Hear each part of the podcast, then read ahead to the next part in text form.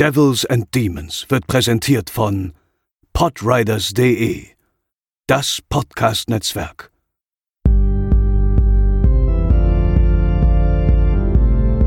They're coming to get you, Barbara. They're coming for you. Diese Episode wird präsentiert von Deadline, das Filmmagazin, die Fachzeitschrift für Horror, Thriller und Suspense. Jetzt im Kiosk oder online unter deadline-magazin.de. Moin Moin und herzlich willkommen zur 155. Episode von Devils and Demons, eurem Horrorfilm-Podcast. Ich bin der Chris und an meiner Seite befinden sich zum einen Pascal und André. Hallo. Moin Moin. Oh, das war jetzt eine Überforderung. Ich habe euch beide gleichzeitig gedroppt. Das war neu, zum ersten Mal in der ganzen Historie von Devils and Demons. Und da Rob Zombie gestern Geburtstag hatte, darf einer auf seiner Geburtstagsparty natürlich nicht fehlen. Wir haben die Ehre nochmal und begrüßen den lieben Wolf wieder bei uns. Oh nein, ich, ich habe die Ehre, wieder mal dabei sein zu dürfen. Das ist, es ist so toll. Echt. Ich habe, ohne Scheiß, äh, ganz im Ernst, ich habe, ähm, nachdem die Einladung kam vom lieben André, ähm, hatte ich richtig Bock auf unseren, ähm, auf unseren gemeinsamen Podcast-Termin. Ich habe mich natürlich auch vorbereitet, den Film nochmal geguckt. Also äh, vielen Dank, dass ich wieder dabei sein darf. Ist cool. Es ist lustigerweise ja auch wieder, wieder quasi ein Halloween-Film, wenn man so will. Ne? Das ist, ist einem immer gar nicht so bewusst, aber wenn der Film loslegt und äh, dir sagt, dass er am Halloween-Abend, ich glaube 1976, 77? Ich glaube 77. 77 Ja. spielt, aber es ist lustiger Zufall. Zweimal Halloween, zweimal Wolf. Äh, für diejenigen, die es noch nicht wissen, wir reden heute über House of Thousand Corpses oder Haus der tausend Leichen auf Deutsch und wir legen los nach dem Trailer. Howdy, folks. You like blood, freaks of nature? On a stormy Halloween night, four young people set out across the back roads of America What's that? It's a hitchhiker. What, should we stop? We can't leave it right here in the rain. in search of a mysterious figure known only as Doctor Satan. You know anything about the legend of Dr. Satan? Yeah, I can show you. What they uncovered You ain't seen nothing yet. is the most horrifying and shocking tale of carnage ever seen. Well, I bet you'd stick your head in fire if I told you you could see hell. You seen this girl? Yeah, they want to play Nancy Drew with this local legend that people call Dr. Satan. Stupid kids probably got themselves lost. Let's get out of this nut house. The boogeyman is real. And you found him. It's Please don't kill us. From director Rob Zombie comes a journey into hell. This can't be real. This can't be real. This can't be real. House of a Thousand Corpses. Hope you like what you see! So, kurz die harten Fakten, bevor äh, Wolf loslegen darf. Mit einem Oh, zweistündigen Monolog. Nein, nein, nein. Nein, nein, nein. Auf Letterboxd hat der Film eine Durchschnittswertung von 3,1 von 5, in der IMDb 6,1 von 10, ist mittlerweile freigegeben ab 18 Jahren, dazu gleich noch mehr. Ähm, der Film hat 7 Millionen Dollar gekostet, hat 17 Millionen Dollar eingespielt, wurde tatsächlich eigentlich schon im Jahre 2000 abgedreht, ist aber erst 2003 veröffentlicht worden, ist damals auf Platz 7 in die US-Kinocharts eingestiegen und hatte harte Konkurrenz vom Film Die Wutprobe mit Adam Sandler. Nicht auflegen.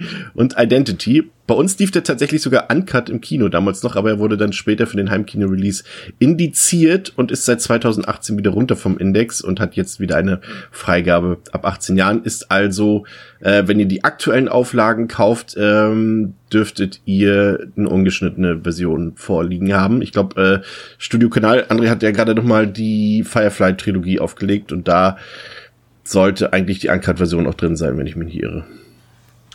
Ich bin gerade nicht komplett sicher. Ich würde das nochmal prüfen, gerade während du weiterredest. Ja, prüft es doch mal. Schön den Ball zurückgespielt, sehr gut. ja. ähm, dann, dann fangen wir mal an bei dir, Wolf. Äh, Ah.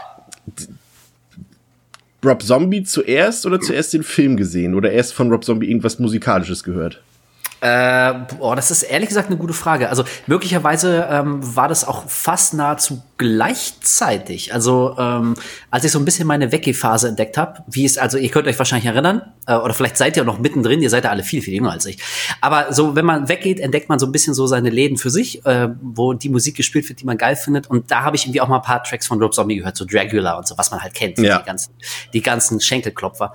Ähm, und irgendwie in meinem Kopf fiel das ziemlich zeitgleich irgendwie in die Zeit, in der ich dann auch äh, House of Thousand Corpses das erste Mal gesehen habe. Also von daher, ähm, also wenn ich die Musik vorher gehört habe oder vielleicht den Film ein bisschen vor der Musik entdeckt habe, ähm, dann machte das jetzt aber für mich keinen großen Unterschied. Also ich war da jetzt nicht vorbelastet, als ich den Film gesehen habe. Zumindest nicht bewusst. Ich glaube, ich habe tatsächlich zuerst, also ich glaube, ein, zwei Jährchen vor dem Film habe ich, glaube ich, die Musik zum ersten Mal gehört und war vor allem, also gar nicht so von der Musik unbedingt so angetan, sondern vielmehr tatsächlich schon von der Inszenierung seiner Musik. Das heißt, die Musikvideos und eben auch vor allem die Plattencover haben es mir sehr angetan. Die fand ich schon immer ziemlich stylisch irgendwie und deswegen habe ich dann auch die Musik gehört, weil ich dachte, das ist auf jeden Fall cool. Äh, wusste aber tatsächlich noch nicht, wer da so hintersteckt und wusste auch nicht, dass er vorher schon eine ziemlich bekannte Band namens White Zombie hatte. Aber ähm, war auf jeden Fall schon mal ja auch eine eindrucksvolle Person natürlich auch so von Optik.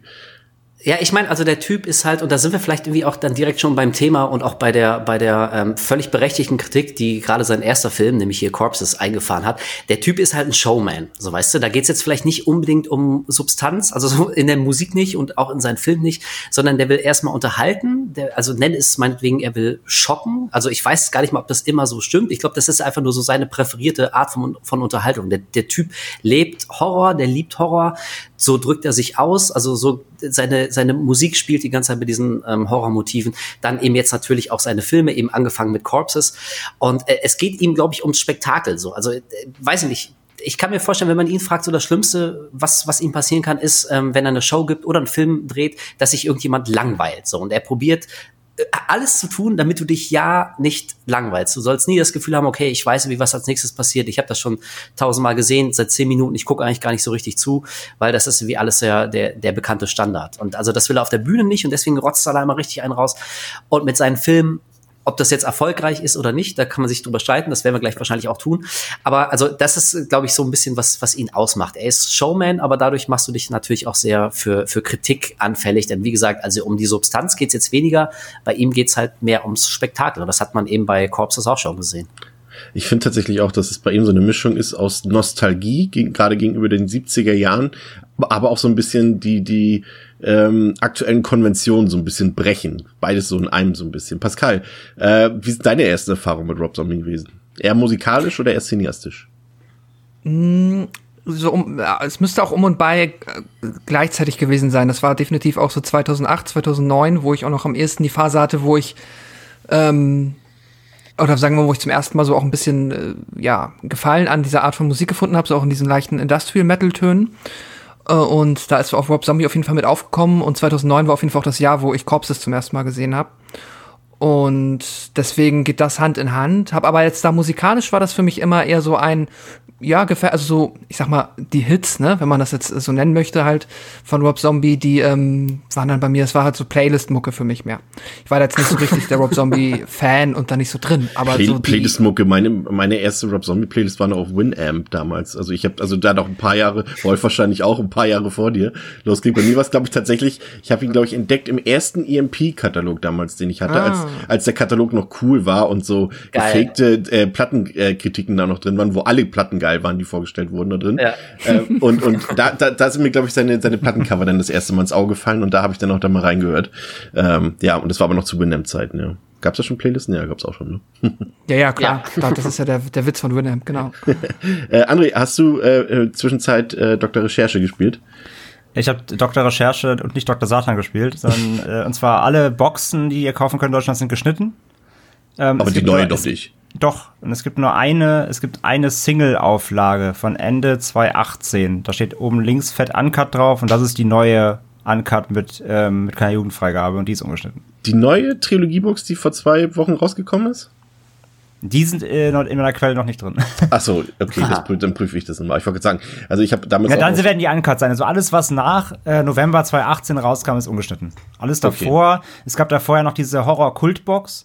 Und ja, das waren diese noch hässlichen, ne? die waren auch nicht von Genau, Studio diese Kanal, richtig ne? hässlichen und diese Horror Classics und die sind alle geschnitten, die kamen aber auch eben schon 2013 und 2016. Also alles, was nach November 2018 veröffentlicht wurde, ist ähm, ungeschnitten.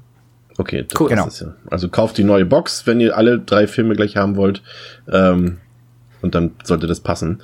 Ansonsten geht noch der Weg über Österreich, da gibt's die auch noch als Einzelveröffentlichung. Und dann, ja, äh, André, wir sind gleich bei dir. Deine ersten Erfahrungen mit äh, Rob Zombie, auch hier die Frage, eher musikalisch oder doch gleich ins äh, harte Ki Terrorkino? Ähm, das erste Mal Rob Zombie musikalisch so richtig. Also ich, das lief früher ja auch schon wieder, auch eben sagen die Smash Hits so liefen ja auch auf Viva und so früher die Videos. Da ist mir das schon so aufgefallen ähm, und richtig hängen geblieben. Tatsächlich das erste Mal ist Rob Zombie bei mir durch einen anderen Film, nämlich durch die Killerhand äh, oder Idle Hands. Idle Hands, ja. Das Ähm, Mike, Mike Mendes, ne? Ah, nee, der hieß Killers, den Mike Mendes gemacht hat. Nee, wollte ich grad sagen. Wer hat denn Ähm, die Killerhand nochmal gemacht? Aber das spielt Seth Green mit, ne? Der war das, Ähm, ne? Killerhand hat gemacht Rodman Flander. Ja, Und das sagt mir jetzt nichts. da ist ja der Hauptdarsteller, also der Hauptdarsteller ist ja Devin Sava. Ähm, und da sitzt er ähm, total bekifft auf dem Sofa und äh, schmiert sich ähm, und schmiert sich Erdnussbutterbrote. Und währenddessen läuft im, im Musikfernsehen lautstark äh, Rob Zombie. Und äh, da ist mir das tatsächlich in Kombination mit diesem Film das erste Mal hängen geblieben. Und danach habe ich mir dann auch äh, mal dann abseits da Mucke einfach mal angehört, auch damals eben wahrscheinlich auch Winamp. Ähm, und äh, ja, und dann, das muss so auch, also Idle Hands ist von 99, der kam bei uns Anfang 2000er. Äh, Haus der 1000, auf 1000 Cops ist von 2013, der 2003, der kam bei uns dann auch so auf 2004 rum, 2005. Also ja, ich denke mal so um die, auch um dieselbe Zeit wie der Film. Ähm, also scheint da auch so Hand in Hand ge gegangen zu sein, wenn ich das mal so Revue pa- passieren lasse, so was die zeitliche Einordnung angeht. Ähm, war aber wie Pascal, ich habe auch mir eher so die Hits so in die Playlist gepackt. Ich habe aber jetzt nie auch Rob Zombie sehr dediziert jetzt irgendwie mir alles von dem irgendwie geholt und reingezogen, sondern ich wusste halt, dass es den gibt, fand ein paar Songs von dem cool, habe mich da aber auch jetzt nie so ultra krass mit beschäftigt, ähm, sondern das kam dann erst tatsächlich durch die Filme mehr dann.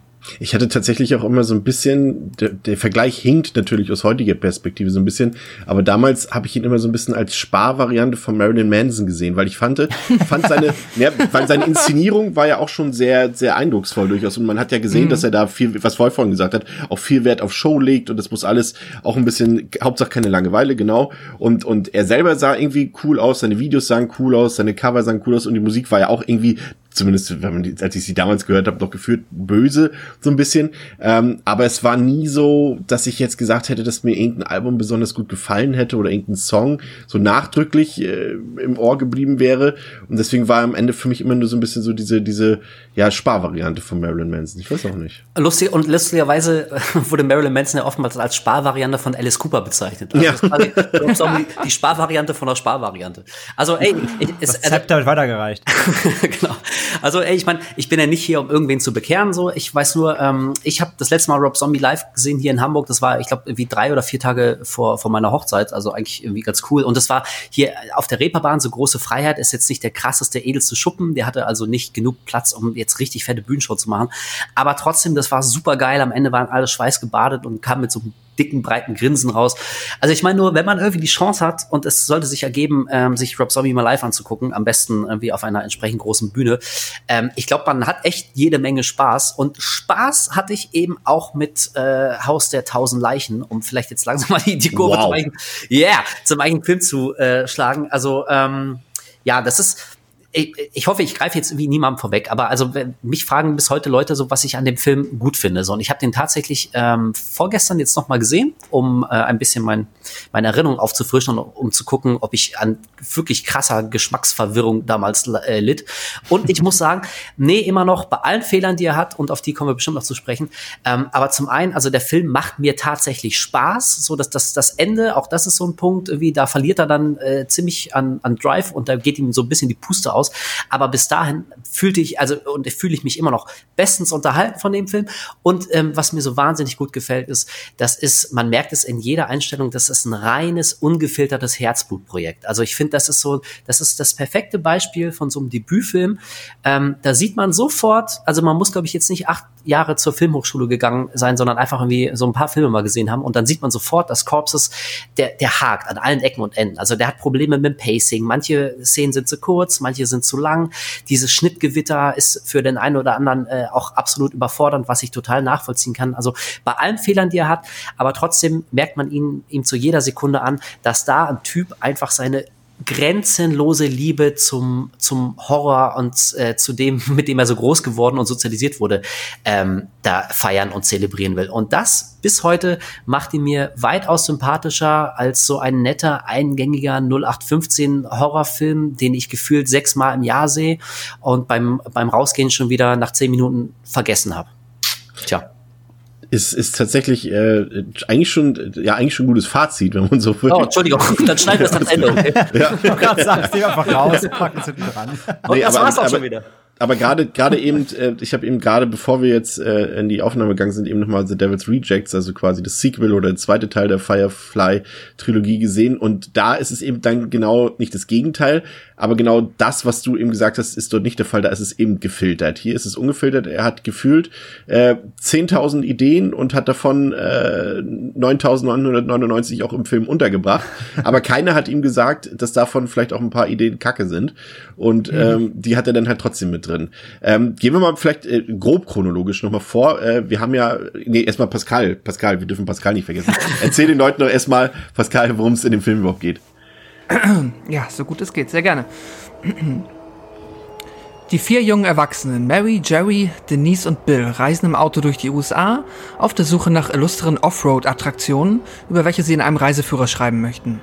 So finden sie eines Abends zu Captain Spauldings Tankstelle und seinem ans Gebäude anschließenden Museum of Monsters and Madmen. In diesem erfahren sie von Dr. Satan, einem verrückten Killer, der ganz in der Nähe ermordet worden sein soll. Die Gruppe macht sich mit einer Wegbeschreibung auf den Weg, um den Todesort von Dr. Satan zu besichtigen, trifft aber unterwegs auf die Anhalterin Baby Firefly, eine junge Frau, die sie bittet, doch bitte bei ihrer Familie abzusetzen. Eine nicht wirklich zufällige Autopanne zwingt die Gruppe bei der Familie Firefly zu übernachten. Nach einer seltsamen wie unangenehmen Halloween-Show, die die Fireflies den Gästen vorgeführt hat, ist das Auto wieder repariert und die Gruppe möchte abreisen. Die Fireflies verhindern dies allerdings und nehmen die jungen Erwachsenen gefangen. Bill wird noch in derselben Nacht von Otis umgebracht und in ein illustres Kunstwerk verwandelt, während die anderen drei um ihr Leben bangen und schon bald Bekanntschaft mit Dr. Satan machen sollen, allerdings nicht auf die Art, wie sie es sich vorgestellt haben. Ja, genau. Ähm, also wir haben hier quasi ein Setup, wir haben ein paar Jugendliche oder in der Jugendliche sind es nicht, junge Erwachsene, ah. äh, wie wir sie aus, aus jedem anderen x-beliebigen Horrorfilm kennen. Wir haben hier ein Setup, was äh, wir eigentlich schon erwähnt haben, das an Halloween spielt. Ich finde auch, dass, dass der Film auch diese Atmosphäre sehr gut zum Ausdruck bringt.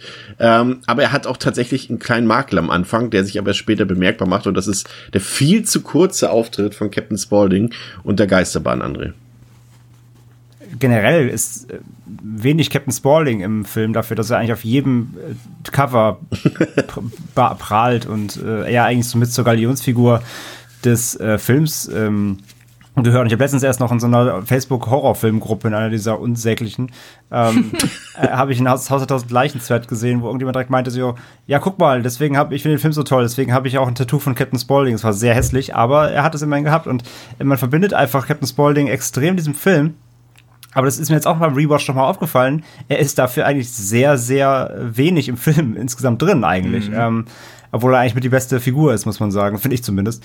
Und äh, ansonsten, ja, ich finde halt den Anfang, wie du sagst, äh, der, der versprüht so einen, so einen schönen Halloween-Charme, das stimmt. Natürlich auch einmal durch, sehr plakativ durch diese, durch diese Captain Spaulding Geisterbahn da und so weiter, aber er, ich finde dieses, ähm, wie er den, wie er einstimmt, weil er stimmt ja eigentlich sehr auch äh, metaphorisch platt, kann man sagen, auf den Film ein, denn der Film nimmt dich so mit, mit im Grunde auf so eine kleine Horrorgeisterbahn mit tausend kleinen Attraktionen, wie du gerade schon gesagt hast, Chris. So 9099 Ideen sind drin.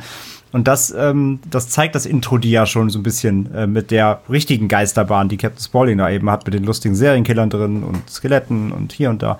Ähm, von daher, ich finde das eigentlich sehr, sehr smart und sehr, sehr charmant. Ähm, aber ja, stimmt schon. Der Charakter selbst so und sein, was er so macht eigentlich den ganzen Tag, das äh, kommt eigentlich im Film kaum vor. Ich musste gerade lachen über, über das Tattoo.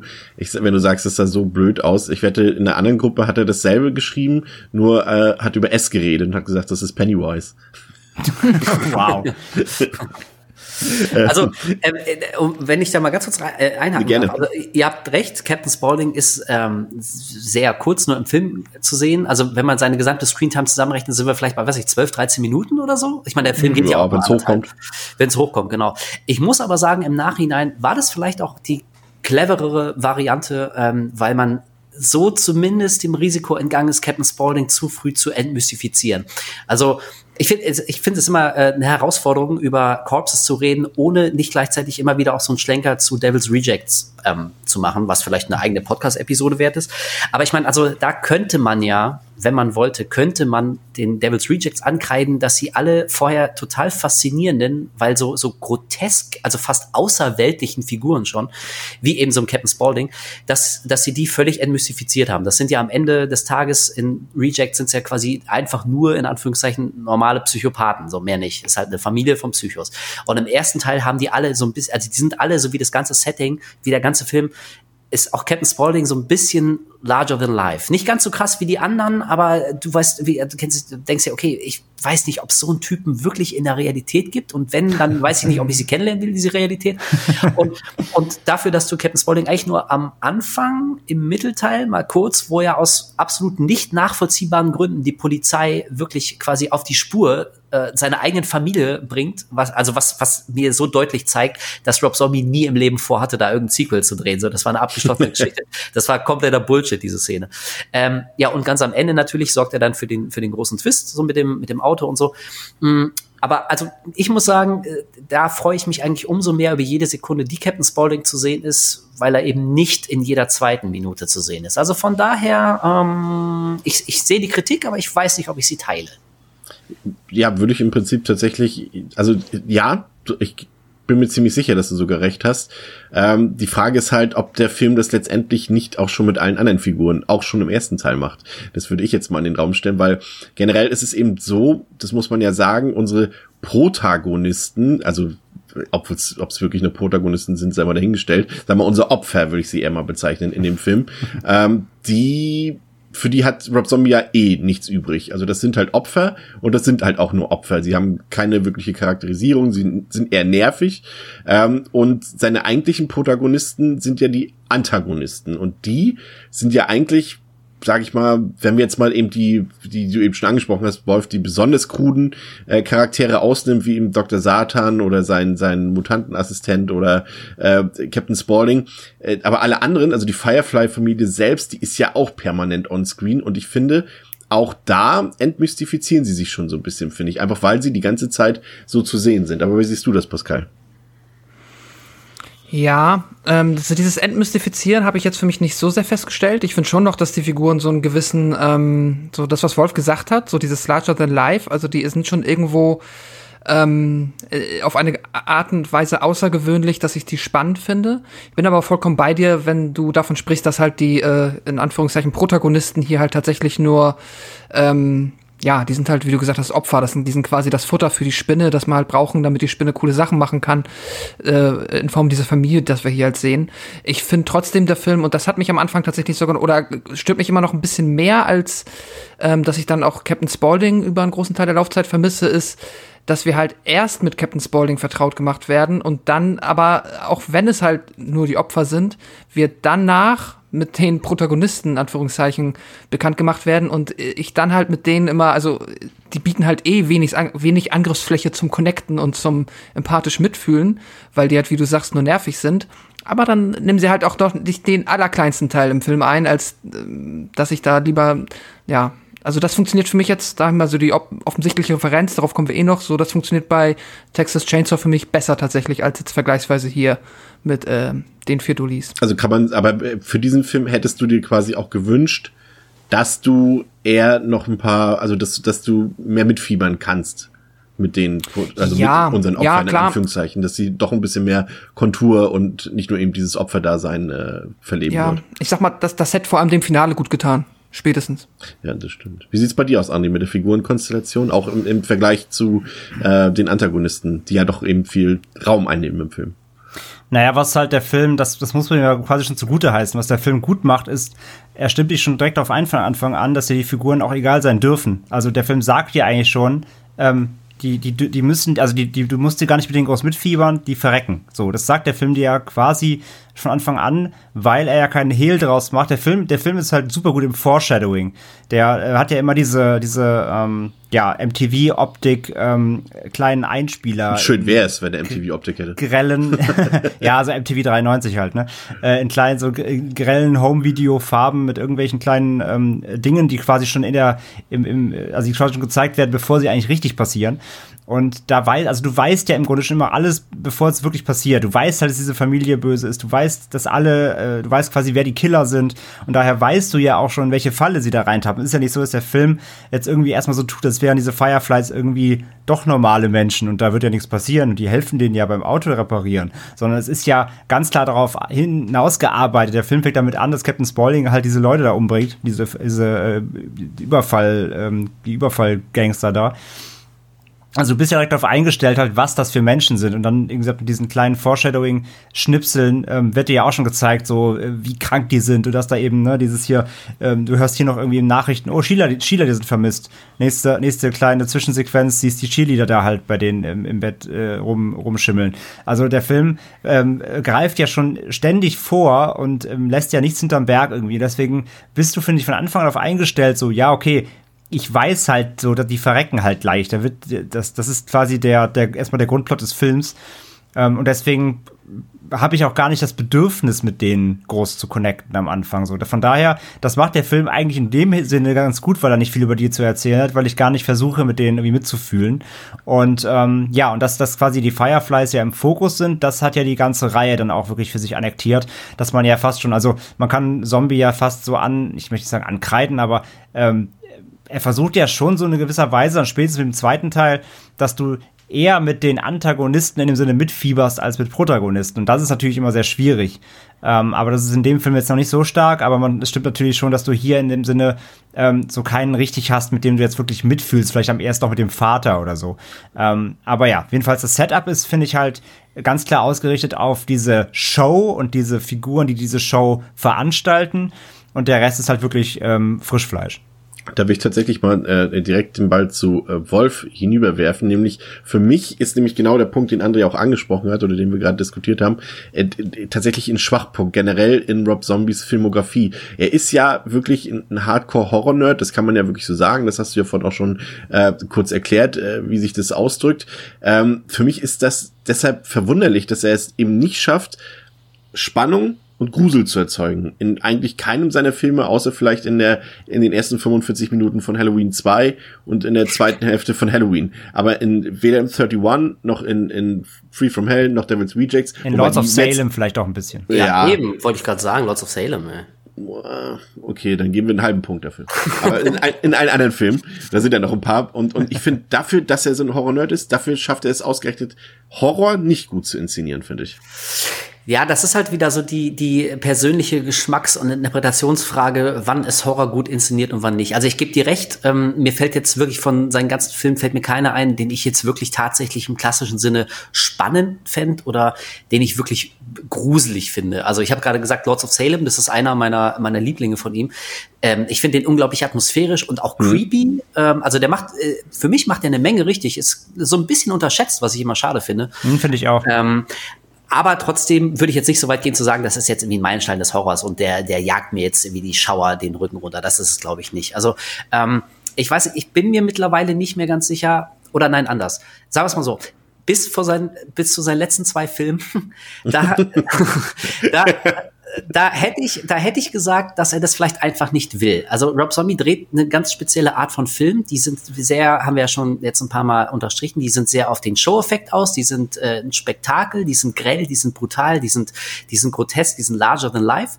Das ist alles cool, das macht Spaß.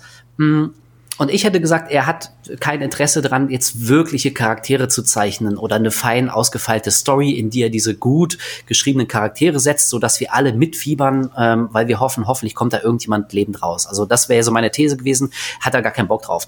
Ähm, und nach 31 und Three from Hell frage ich mich, ob er es vielleicht tatsächlich nur einfach nicht kann. So, also das, da bin ich mir, bin ich mir immer noch nicht ganz sicher. Ähm, also von daher, also ich, ich sehe, was du meinst. Die einzige Gemeinsamkeit zwischen, zwischen Rob Zombie und Christopher Nolan. Hot Ja, Take. okay. okay, ja, okay. Na, ich fand, ich fand Tenet zum Beispiel ganz geil, aber ich meine, darum soll es jetzt hier nicht gehen. Egal. Ähm, also, äh, okay.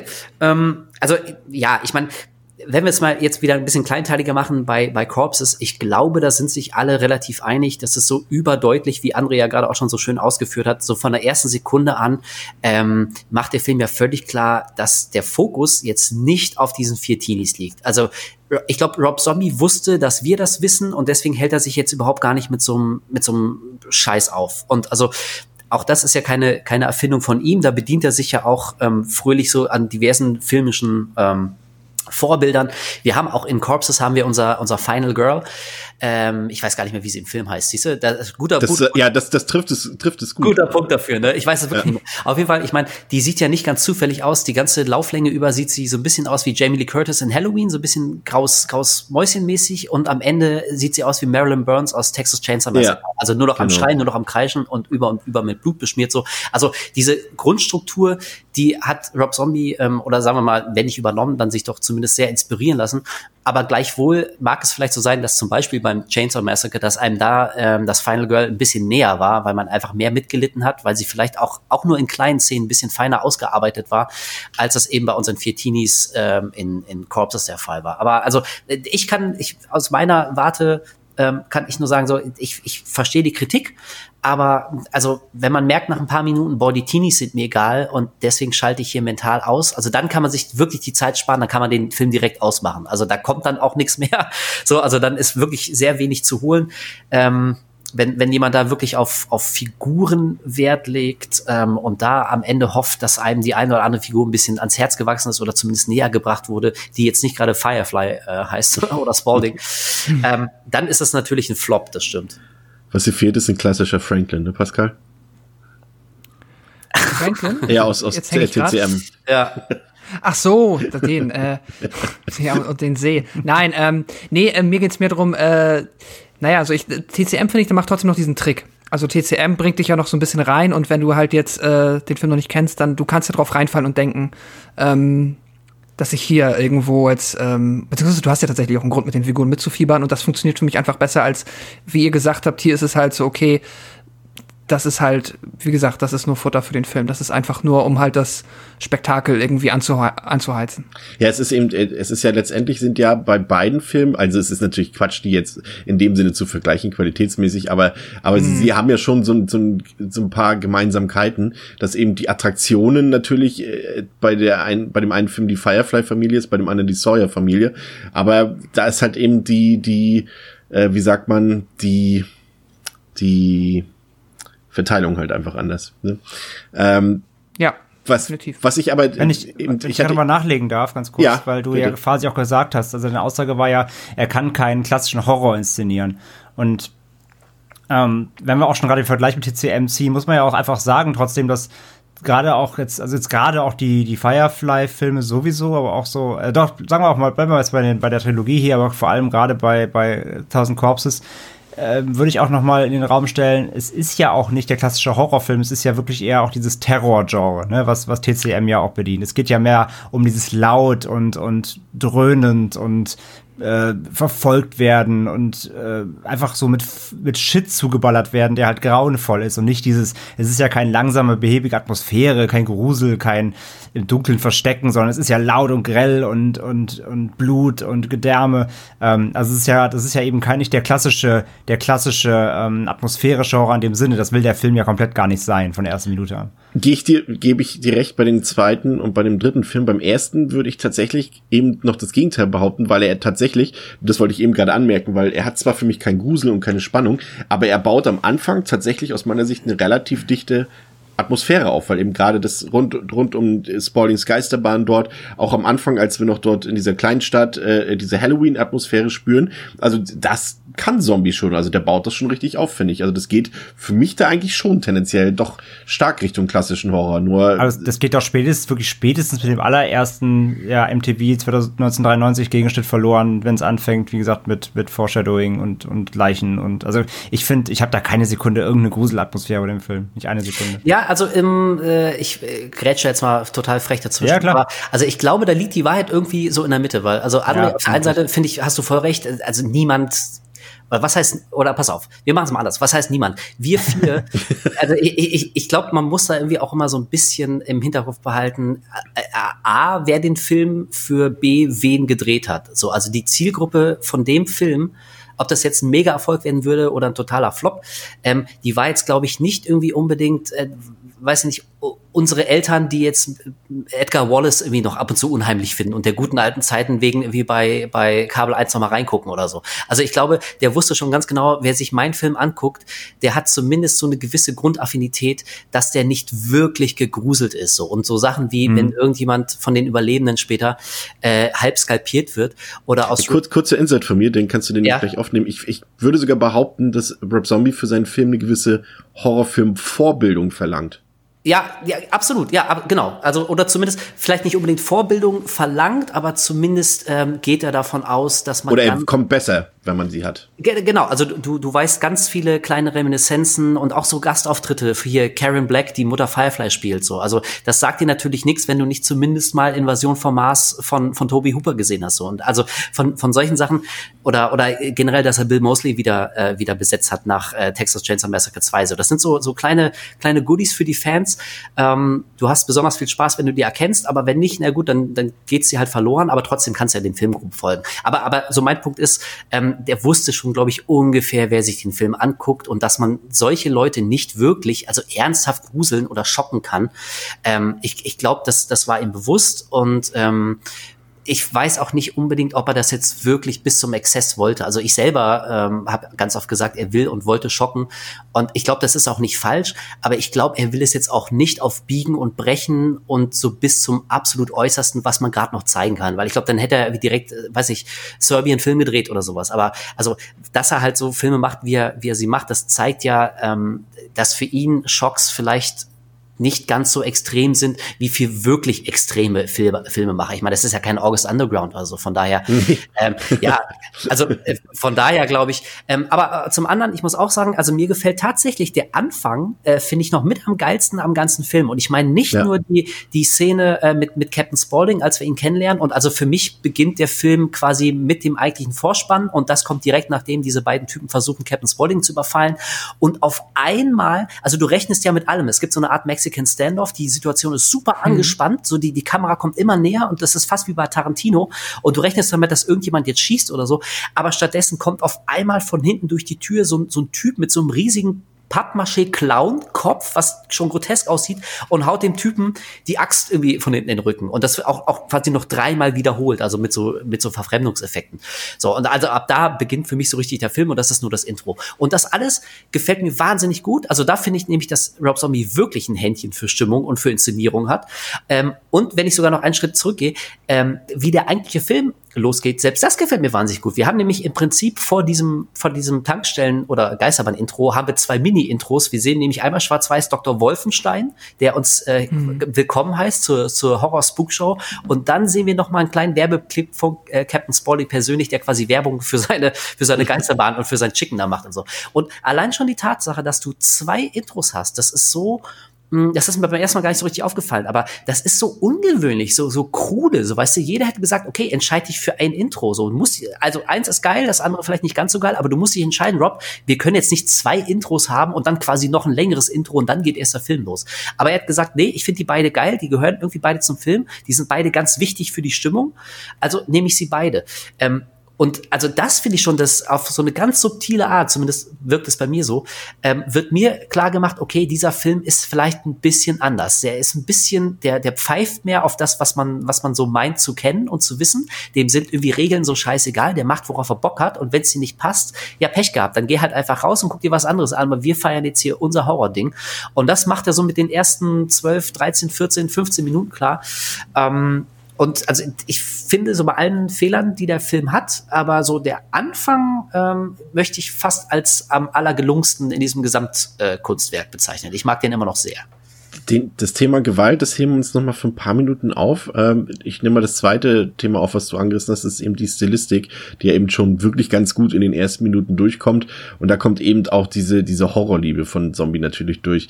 Da hast du eben diese Snippets, die, die aus anderen Filmen stammen. Vornehmlich waren es, glaube ich, hauptsächlich Universal-Filme, die klassischen alten. Dann hast du diese Inserts, die also auch so ein bisschen in VHS-Qualität sind. Die hat, hat äh, Zombie ja teilweise nach den eigentlichen Filmdrehs äh, noch unten in seinem Keller auf 16 Millimeter gedreht und du hast, hast einen ungewöhnlichen Schnitt und fast auch so ein bisschen so diese Grittiness natürlich und das ist natürlich irgendwo auch Style over Substance, wenn man will. Ähm, Pascal, äh, Natural Born Killers hat übrigens tatsächlich auch so eine ähnliche Stilistik, ist mir gerade noch eingefallen. Ähm, Pascal, wie hat es auf dich gewirkt? Kannst du damit was anfangen mit dieser Stilistik, die er dort aufbaut und die ja durchaus ja auch seine sein Trademark werden sollte dann im Verlauf seiner äh, Filmografie? Mhm.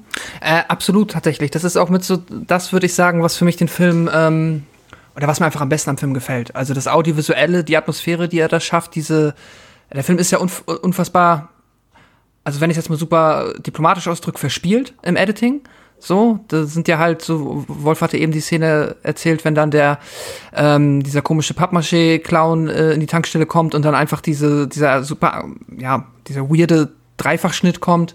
Ähm, da, da ist halt, ähm, ja, da gelingt ihm jetzt meiner Meinung nach auch nicht alles. Da ist auch vieles irgendwo, wirkt schon ein bisschen überflüssig. Dann hier auch mal ein Splitscreen, wo man sich so denkt, ja, hm, okay, da hat jemand auf jeden Fall Spaß, sich auszuprobieren. Und das mag ich grundsätzlich, aber auch davon abgesehen halt, wie er die Atmosphäre aufzieht, wie er es schafft, äh, die ja, äh, damit einfach zu arbeiten, das gefällt mir sehr gut. Also ich muss sagen, Style over Substance auf jeden Fall.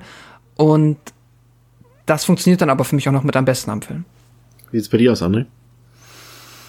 Ja, ich sagte ja schon, das ist hat halt alles so ein bisschen, ich finde, da merkt man schon, dass er aus dem, ähm, dass er eben so aus dem Musikbereich eben kommt. Es hat alles so eine gewisse ähm, Musikvideo-Ästhetik einfach auch. Obwohl er kein Musikvideo-Filmer ist, aber ich finde, er hat doch, sich das, glaube ich. Hat er ja früher. Hat er auch gemacht? Ja, okay. Also seine eigenen und, und, und Dreamer von Ozzy Osbourne.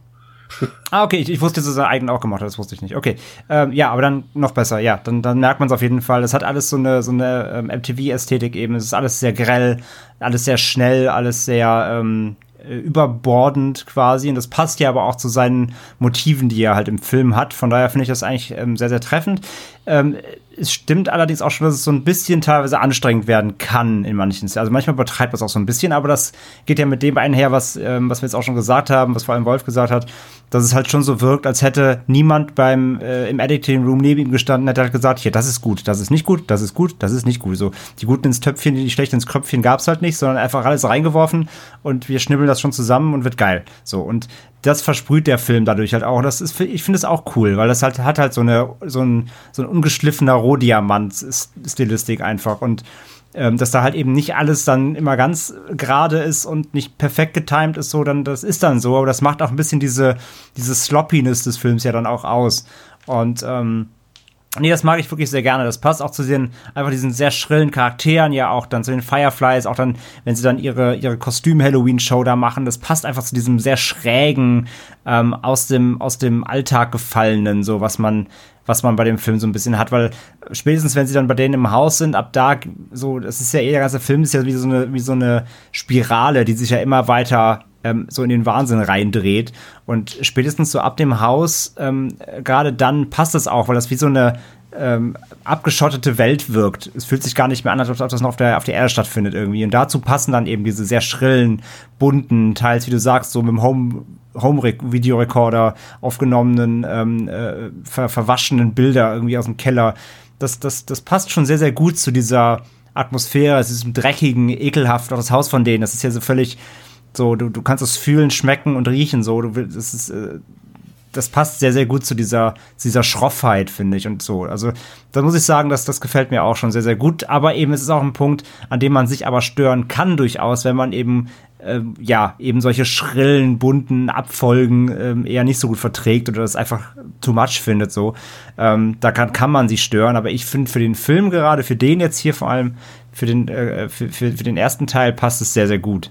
Da hat jemand, ich weiß nicht mehr wo, hat, hat geschrieben, gerade ab dem Teil, ab dem sie dann im Haus sind, ab der ja quasi der, sag ich mal, der Firefly-Teil so richtig losgeht, mhm. dass äh, Rob Zombie den maximal nervigsten Film drehen wollte, den man nur drehen kann. Und da, damit übergebe ich an Wolf. ähm, ja, also ich überlege gerade, ich glaube, ich habe eine Milliarde echt nervigere Filme gesehen, zumal ähm, in meiner Erinnerung werden ironischerweise diese, diese so ultra krassen Staccato-Schnitte und diese ganzen Verfremdungseffekte, die werden im Laufe des Films tatsächlich immer weniger. Und später, ähm, wenn wir so bei den letzten 20 Minuten sind, wo unser Final Girl, ich weiß immer noch nicht ihren Namen, das ist echt, äh, naja, ihr wisst alle. Wie sie Petra. Petra. Denise oder Mary, eine von beiden wird sein. Ey, Petra gefällt mir sehr gut. Ab jetzt heißt sie Petra. Wo Petra dann in diesem Sarg in das Tunnelsystem gelassen wird und da endlich auf den sagenwurm Dr. Satan trifft. Also da gibt's ja quasi fast überhaupt gar nichts mehr in, in dieser Art. Also ähm, da ist schon ein, ein gewisses Ungleichgewicht. Und wäre ich jetzt Verschwörungstheoretiker, würde ich fast denken, naja, der hat diese ganzen Effekt, diesen ganzen Effektwahnsinn hatte so ähm, mehr so in die erste Hälfte geknallt, weil er um da sein Publikum auszusortieren.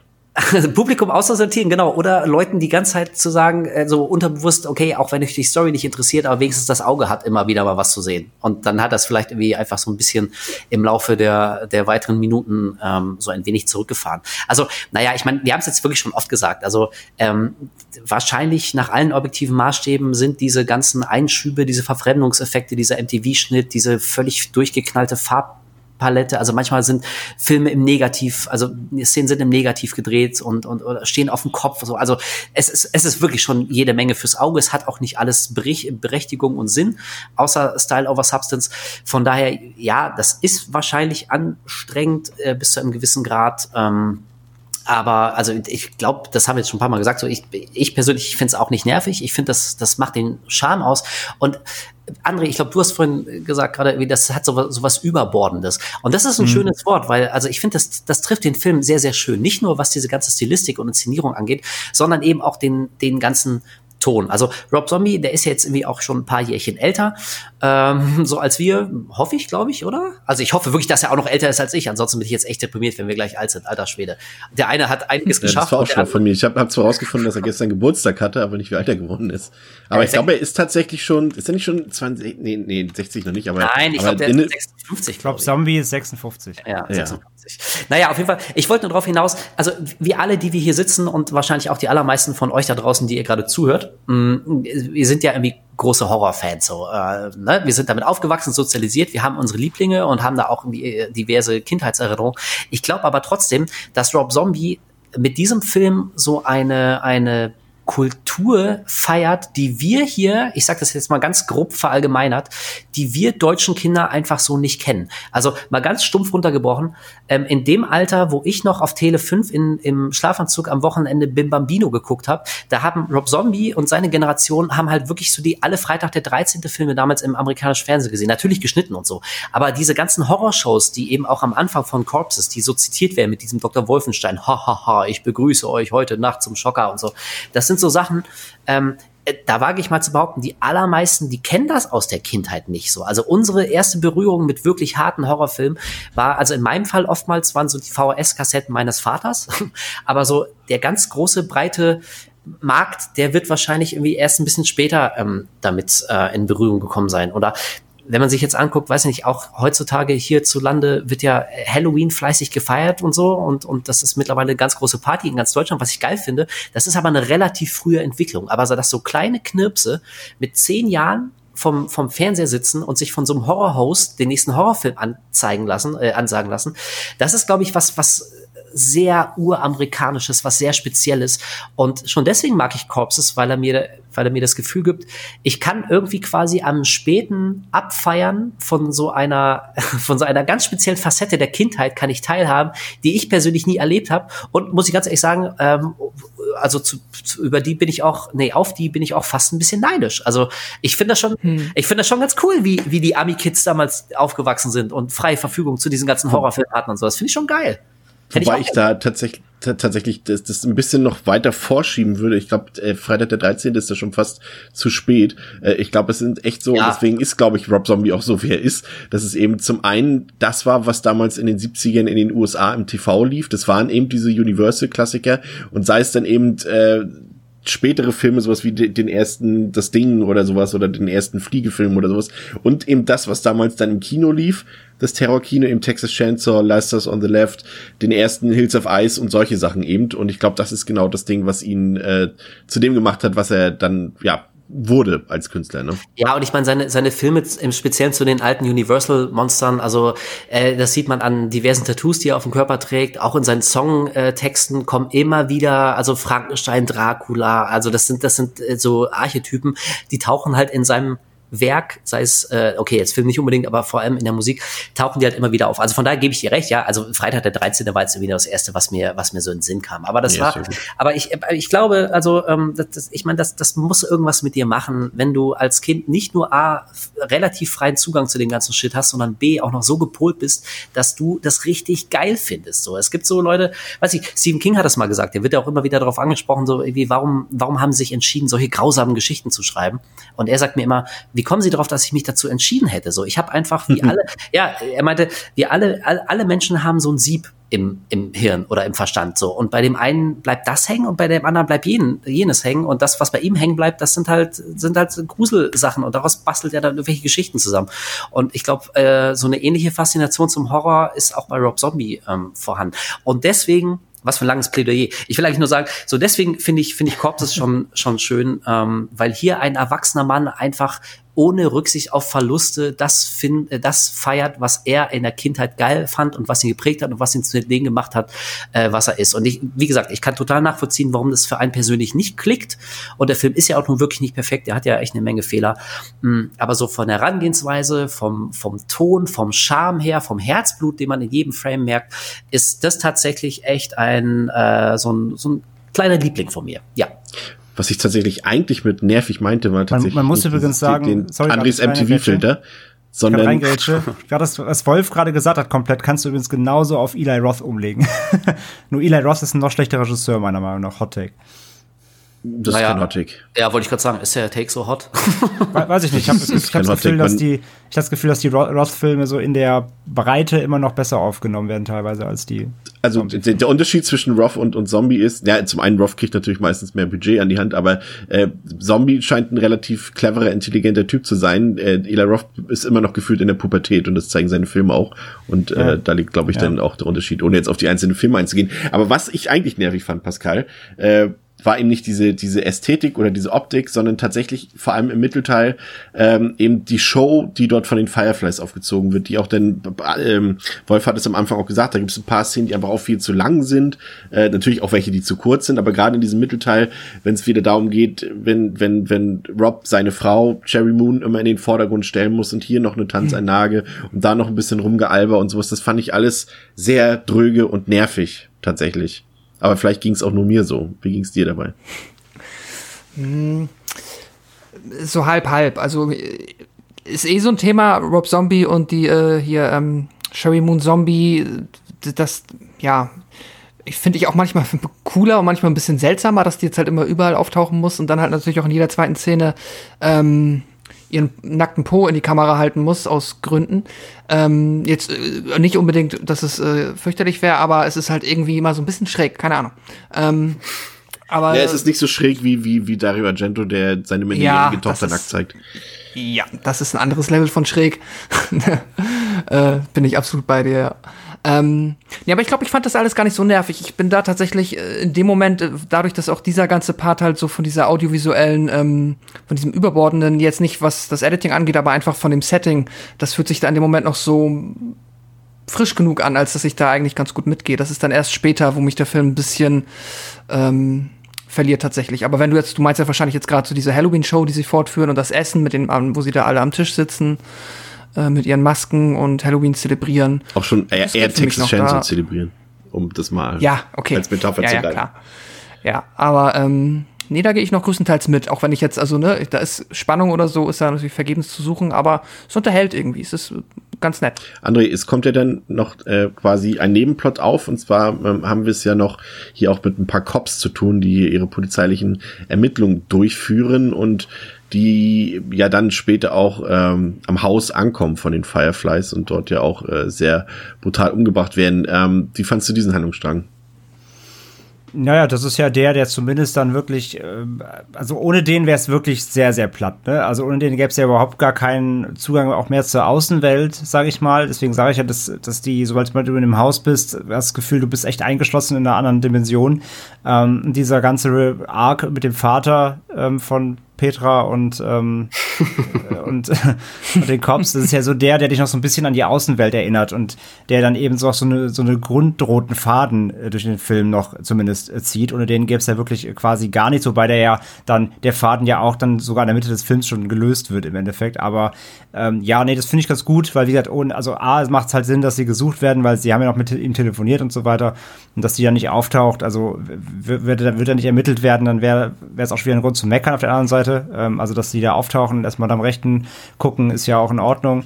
Und ähm, ja, die Cops selbst halt, das sind äh, gerade auch hier der, der, der, der jüngere Cop da, ich weiß gar nicht mehr, wie der heißt. Ähm, Walton der, Goggins. Der Walton halt Goggins. So, ja, genau, der sich auch so krass äh, wieder aufspielen muss, ne? so typischer, typischer ähm, County-Cop, der dann hier auf dicke Hose machen muss und so. Und äh, ja, ich muss aber sagen, immerhin, die zusammen mit den Cops nämlich, die sind zumindest Teil einer der, muss ich sagen, Highlight-Szenen des ganzen Films und äh, einer der Szenen, die auch wirklich ähm, eine Spannung äh, insgesamt schaffen zu erzeugen. Dafür sind sie quasi mit, mit Schuld oder mit beteiligt.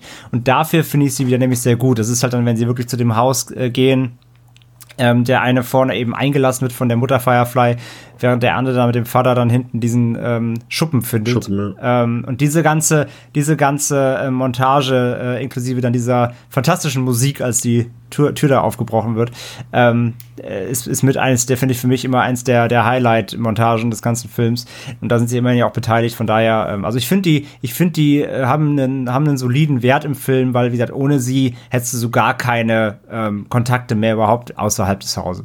Ich finde tatsächlich auch, dass das die, die, die stärksten Momente im Mittelteil sind, auf jeden Fall.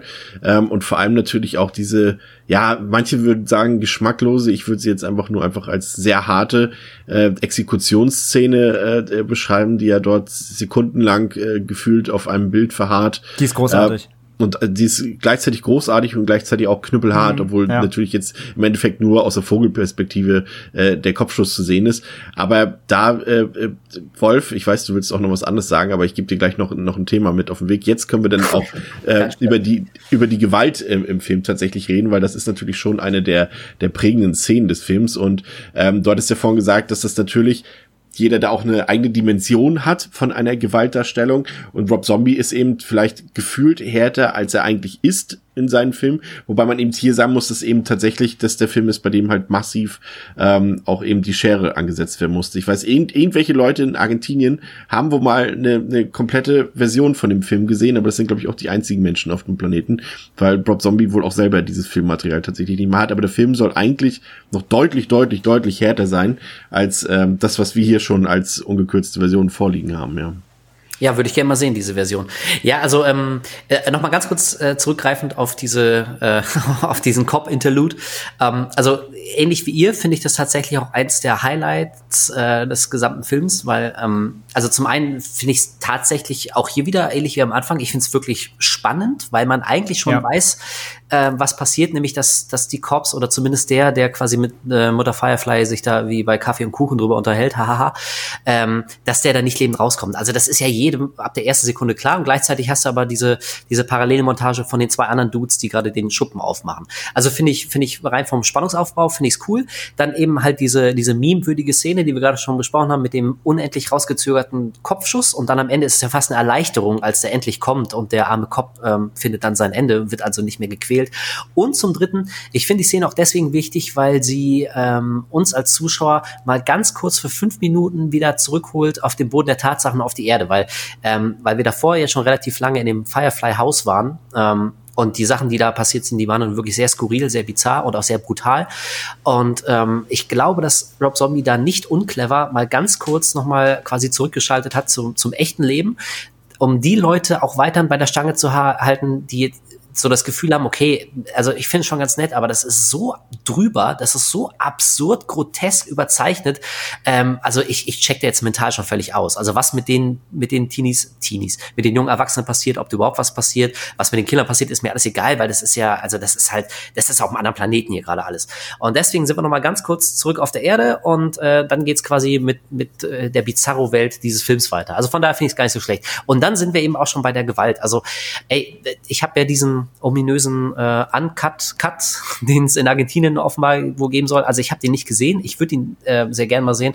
Also ich kann mich erinnern, als ich damals den Film das erste Mal gesehen habe, ich fand das jetzt auch nicht schockierend. So, also jetzt jetzt nicht, weil ich so ein ultra krasser harter Typ bin, aber ähm, also aller spätestens als Ryan Wilson ähm, als der ähm, zum zu Fishboy gemacht wird von ja also ich meine wirklich also spätestens da ist es doch so deutlich dass es wirklich darum geht den Leuten so eine Art Freakshow zu zeigen. So also so stelle ich mir damals in den weiß ich 20ern 30ern 40ern diese begehbaren äh, Freakshows diese diese Gruselkabinette vor. So weißt du wo du also egal um welche Ecke du guckst aber da ist irgendwas was noch krasser ist als das davor. Und hier der echte Fischjunge kommen Sie rein Sie werden Ihren Augen nicht trauen.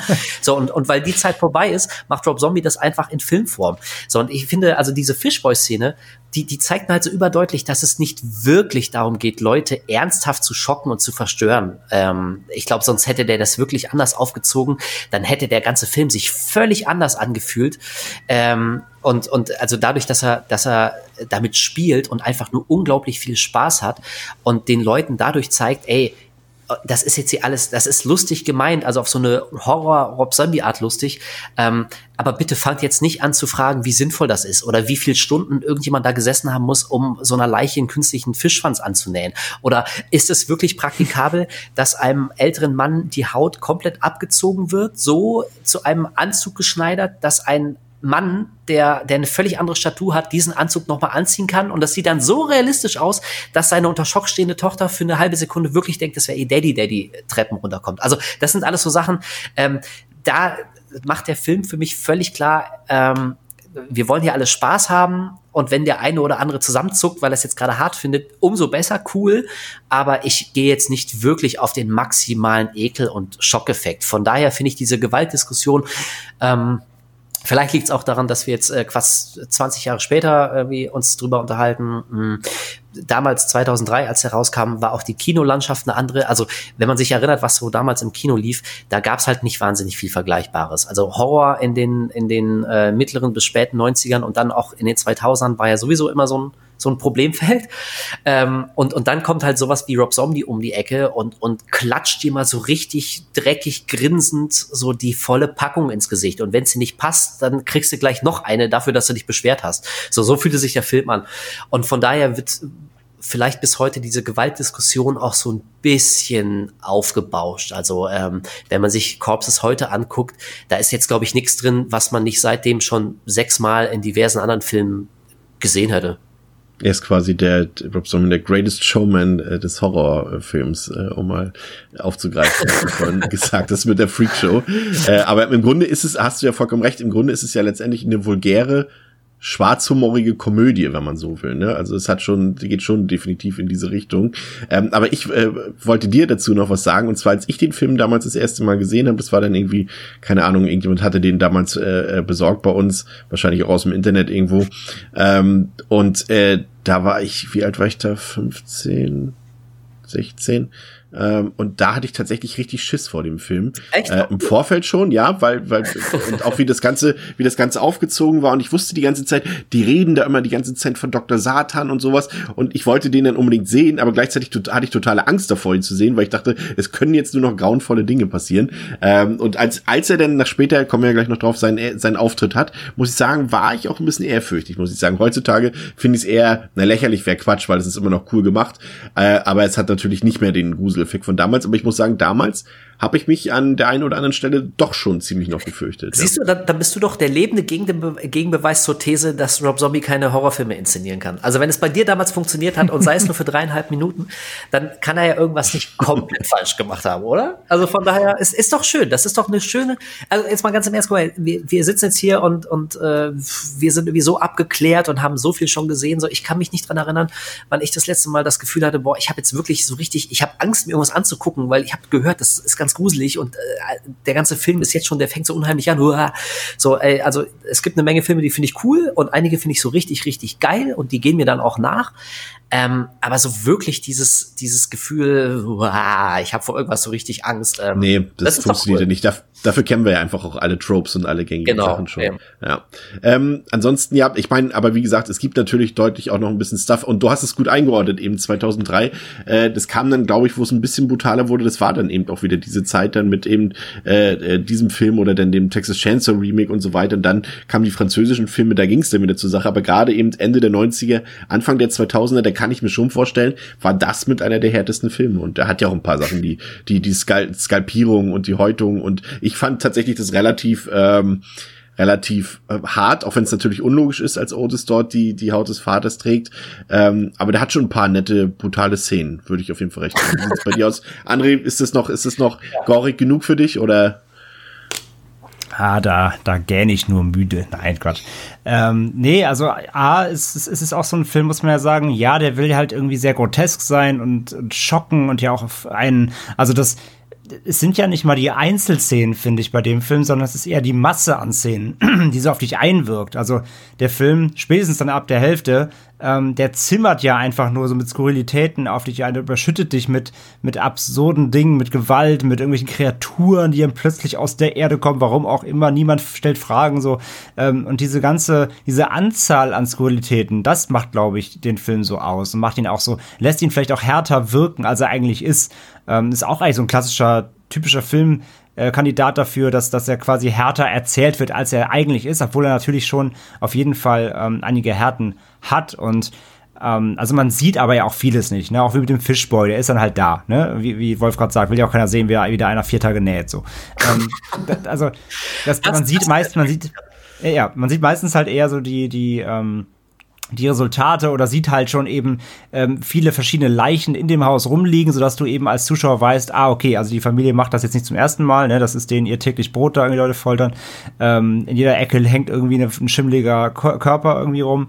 Und ähm, ja, wie gesagt, äh, wo das dann noch relativ in Anführungszeichen ähm, auf dem Boden geblieben anfängt, ähm, wird sie dann wieder später auch sehr skurril da mit der mit diesem Kellerschacht, wo eben dann Dr. Satan auch rumhängt, mit diesen komischen ähm, zombieartigen Viechern, die aus dem Wasser kommen. Wie gesagt, es wird nicht hinterfragt mehr dann ab dem Zeitpunkt. Und ähm, dann dieser, dieser ähm, an My Bloody Valentine erinnernde Typ mit der Gasmaske, der, der glaube ich, der Vater sein soll, ne? Ähm, der das Haus ja angezündet genau. hat. Ähm, also da, da passieren einfach nur noch solche Obskurität, äh, Obskuritäten, sodass du auch gar nicht mehr fragst. Und wie gesagt, ich finde, die Gewalt steht dem, steht der, ähm, steht der Geisterbahn und dieser, dieser skurrilen Figurenriege fast unter sogar. Wie gesagt, du hast ja wirklich an expliziten Szenen, du hast ja diese, ja, diese halbe Kopfhäutung, wobei die auch ja nur kurz angedeutet wird und dann ist abgeblendet. Ähm, du hast hier mal einen Schnitt hier und da, du hast hier mal die Hand abgehackt und dem einen ins Gesicht gehalten.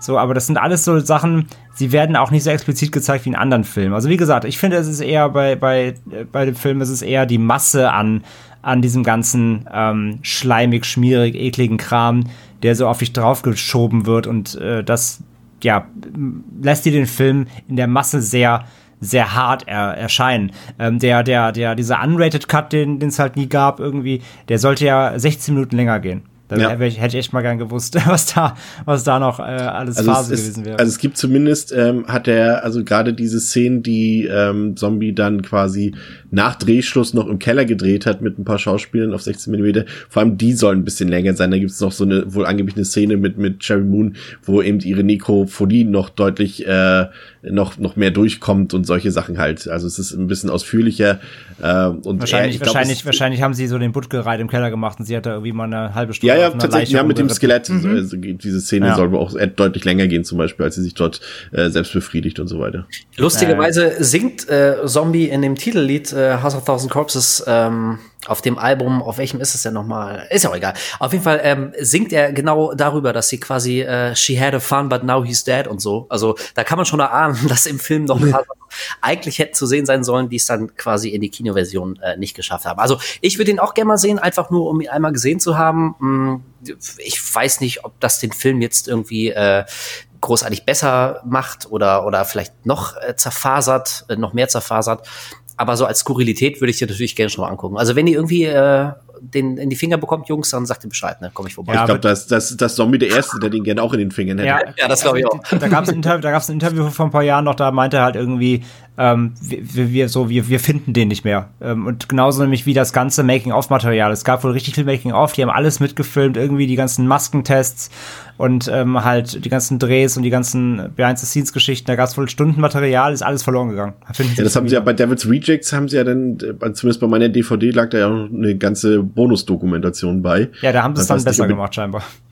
Ja, und die gab's da wahrscheinlich auch. Pascal, der Showdown des Films, der äh, geht ja dann doch noch mal in eine, in eine völlig andere Richtung. Der schlägt noch mal zu, was Tempo angeht. Der haut noch mal richtig auf den Putz, würde ich sagen. Angefangen bei der, ich nenne sie mal Häschenjagd auf dem Friedhof, dann das Herablassen äh, hinunter in den Brunnen und die unterirdischen Gänge ähm, und dann Dr. Satan unten sein Handlanger und draußen die satanische Zeremonie.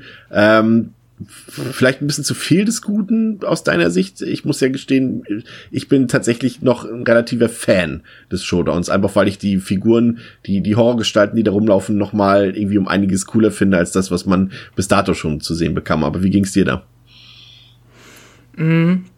Ja, wieder so gemischt. Also auf der einen Seite ist es mir dann jetzt nicht unbedingt zu viel des Guten, aber der Film legt dann halt, äh, schlägt halt irgendwie nochmal einen anderen, einen anderen Ton an, der mir jetzt nicht missfällt oder so, aber den ich jetzt zu, zu diesem Tonwechsel hätte ich zu diesem Zeitpunkt irgendwie nicht mehr gebraucht. So, ich weiß, es geht um Dr. Satan und es ist auch cool, dass man ihn nochmal sieht.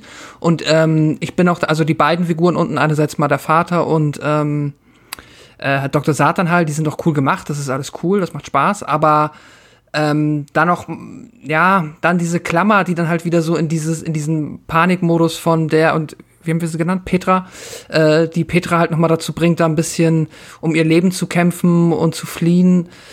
Mm, Das funktioniert dann für mich irgendwie im Moment, dem Moment nicht mehr so gut. Da gehe ich nicht so sehr mit. Ähm, deswegen nicht unbedingt zu viel des Guten, aber ich hätte jetzt auch von mir aus hätten wir jetzt auch innerhalb dieser Firefly-Welt bleiben können und da irgendwie schauen, dass man da irgendwo ein Finale findet, auch wenn ja das Finale, Finale da noch mal ähm, das quasi auch ein bisschen ist. André, wie sah das Finale für dich aus?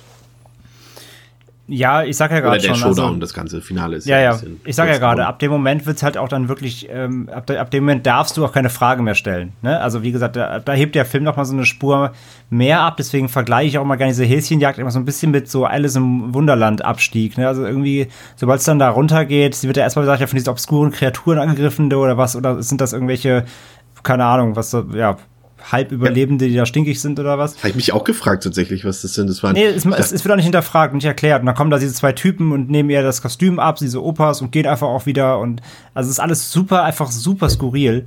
Ähm, und wie gesagt, ab da darfst du auch keine Fragen mehr stellen. Ab da will der Film einfach wirklich nur noch so quasi, das ist das Äquivalent zu der anfänglichen echten Geisterbahn. Das ist jetzt quasi die, also dieser, der, der, der Spalding-Geisterbahn, das ist jetzt quasi die, die, die Real-Geisterbahn, die Firefly-Geisterbahn, ähm, wo sie einfach da durchgetrieben wird. Und ähm, ich mag so die, ich mag das Setting, ich mag die ganzen Kulissen da unten, das ist schon echt ganz cool. Wie gesagt, ich hatte bei dem, beim Vater dann da immer, immer ähm, äh, My Bloody Valentine Vibes, wenn er auch da durch diesen Stollen dann sie jagt. Und ähm, ja, Dr. Satan selbst so, der hat natürlich ein geiles Design, wie er da an diesen Schnüren auch an der Decke irgendwie festgemacht ist, ne, und er dann nur da mit seiner, seiner äh, Atemmaske da steht und hier den äh, Dully, Dully 2 da irgendwie operiert und ähm, da auf offene Hirn da ab, äh, am, am, ab, am Abschneiden ist und so weiter. Ja, ist halt, ist halt, äh, ist halt genauso, was man erwartet irgendwie von so einem äh, Charakter, der so einen Namen hat, plus dann diese auch seine ganzen OP-Opfer, die da auf dem, ähm, die da auf dem Sofa sitzen und irgendwie vor sich hin sabbern irgendwie. Also es ist, es ist wirklich schön skurril halt einfach. Und ähm, ja, wie gesagt, man darf halt doch keine Fragen stellen. Aber ich finde es atmosphärisch und vom Setting her finde ich das schon irgendwie sehr, sehr, sehr, sehr cool und, und, und abgefahren. Ist natürlich alles auch so ein bisschen edgy natürlich, äh, absichtlich immer so einen draufsetzen. Ähm, ich finde aber, wie gesagt, wenn man da so ein bisschen dann das Hirn da auch wirklich dann komplett ausschaltet und sich einfach mit auf diese, sage ich ja, Rabbit Hole Geisterbahn einlässt, ähm, dann funktioniert das an sich schon ganz gut. Dass dann das, das, das Ende, Ende, wenn sie dann eben dann da aus, der, aus dem Loch krabbelt und ähm, mit dem abgeholt werden, klar, das ist natürlich dann wieder die totale Hommage.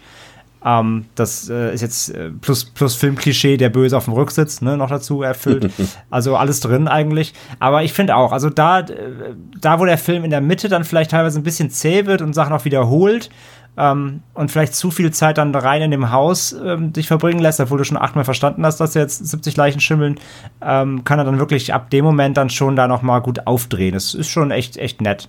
Für mich haben die ja ein bisschen, bisschen mehr Impact eben, diese Gruselgestalten von unten, weil sie eben im Gegensatz zu den, zu den Fireflies im Haus oben eben nicht schon eine Stunde vorher durchgängig zu sehen sind. Und Hm, das hat ja, ja, das für mich stimmt. dann noch am ehesten äh, die Möglichkeit, noch einen Gruseleffekt zu erzeugen. Aber ähm, Wolf, du hast vorhin schon so ein bisschen angedeutet, dass der Showdown wahrscheinlich eher das ist, was dir am wenigsten gefällt am Film. Ich, also ich finde es schön für die Diskussion. Ich muss aber zugeben, ich bin echt überrascht, dass ihr das Ende alle so gut findet, weil ich muss sagen, ich finde die letzten 20 Minuten ziemlich kacke.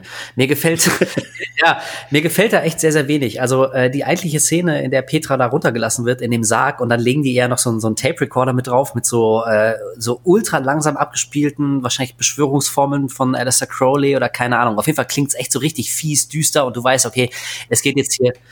Äh, was? Hat irgendjemand was gesagt gerade? Oder war das nur so ein Das war Alistair Crowley. Ja, genau, da ist er auch schon. Ähm, also das gefällt mir alles noch ganz gut, aber sobald sie ähm, dann tatsächlich unten in diesem Höhlensystem angekommen ist, äh, da fällt es für mich total schnell auseinander. Also ich finde zum Beispiel diese seltsamen, die, die Höhlenpenner da, die Überlebenden, ich weiß nicht, ich weiß nicht, ob, ob das eine Reminiszenz an äh, People on the Stairs sein soll oder generell irgendwie einfach nur wollte Rob Zombie da irgendwas haben, was als Schockeffekt dient und deswegen haben wir, haben wir die Typen, die sie angreifen und wollen dann aber nur ihre Klamotten und ziehen sich dann ins Dunkel zurück.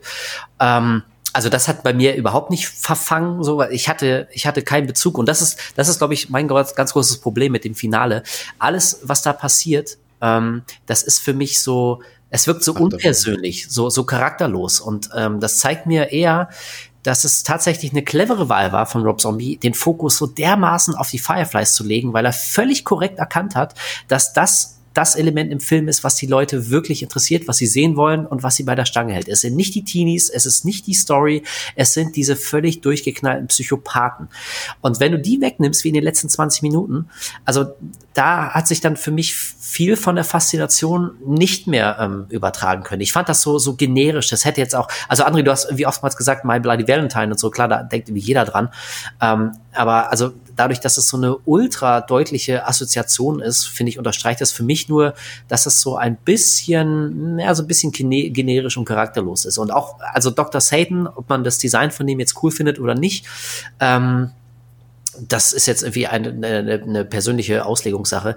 Aber also, was, was der Film in meinen Augen ein ganz großer Fehler, den dieser Film macht, ist, nachdem Dr. Satan die ganze Zeit so aufgebauscht wurde, ähm, und wir wissen ja bis zum Schluss nicht, also wir können es ahnen, aber so in der Logik der, der Figuren im Film wissen wir bis zum Schluss nicht, ob es Dr. Satan wirklich gab, gegeben hat oder nur eine durchgeknallte Legende ist. Und am Ende erfahren wir, oh, holy shit, es gibt ihn wirklich. Was für eine Überraschung. So. ja, und dann ist aber der, der ganz große Fehler, den der Film macht, Dr. Satan überhaupt nichts zu tun zu geben. Der hängt da einfach nur Ja. gefesselt von dieser komischen Apparatur an der Wand und, und schneidet dem bärtigen, dicken Dude ähm, den, den Skalp ab. Okay, ist nett, aber ist im Prinzip auch nur eine Variation von dem, was wir im Film jetzt schon siebenmal gesehen haben, so Ja. was Otis den ganzen Film über macht. So, und dann ist, hast du noch nicht mal so richtig die Chance, das irgendwie zu verarbeiten, dass du jetzt gerade wirklich Dr. Satan gesehen hast, weil da auf einmal der, der Tyrant durch die Wand bricht und du hast plötzlich Und viel cooler ist. Ja, also viel, viel cooler, okay, cooler als Dr. Satan, das ist aber auch nicht so schwer. Ich meine, wie gesagt, der Penner kann sich nicht mal bewegen, der hängt an der scheiß Wand fest, so, uh, Dr. Satan. So, und dann, dann, dann, kommt aber, dann kommt aber dieser Tyrant und der wurde halt von Mutter Firefly so ganz kurz eingeführt. Also wir wissen, dass das quasi ihr Ex-Mann ist ähm, und der hat ja dann auch äh, Tiny quasi dann äh, diese Brandwunden zugefügt und so. Mm, Aber trotzdem, für mich reicht es nicht, um die Figur irgendwie interessant oder ausdrucksstark zu machen. Also ähm, auch wenn man mal drauf achtet, so die Musik, die erinnert so eher so an Terminator 2. Also man soll jetzt, glaube ich, diesen Holy shit, so einen Moment haben, so wie, wie Ja. wenn bei wenn wir bei Terminator 2 so das erste Mal der, der Typ so durch die Wand bricht oder durch die Gitter geht, dass du denkst, wow, dass du wirklich starr bist vor Ehrfurcht und vor Angst.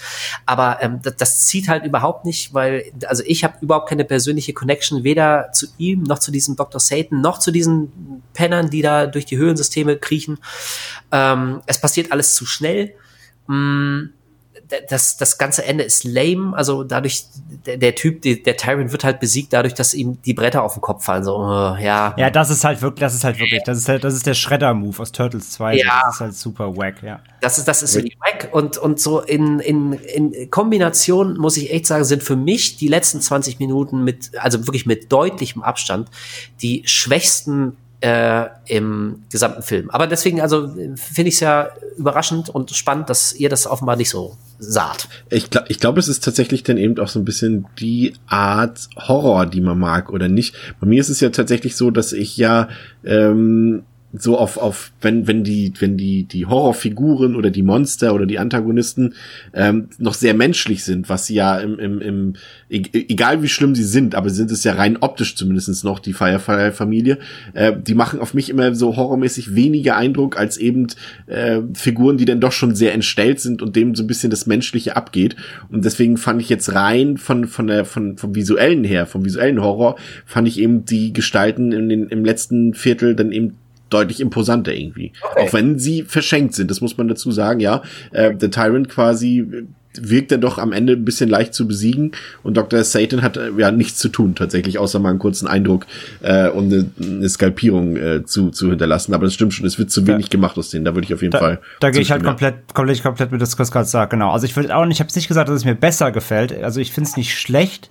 Äh, auch gerade das Chris sagt, genau. Ich finde auch, dass es so der, das ist die nächste Stufe, die der Film noch mal drauflegt. Nachdem wir quasi die die normalen Menschen, die Irren gesehen haben, kommt dann auch dieser ähm, ja, fast schon Fantasy-Horror-Aspekt da rein. Wie gesagt, da darfst du absolut keine Fragen mehr stellen ab dem Zeitpunkt, weil das ist alles einfach nur irrwitzig.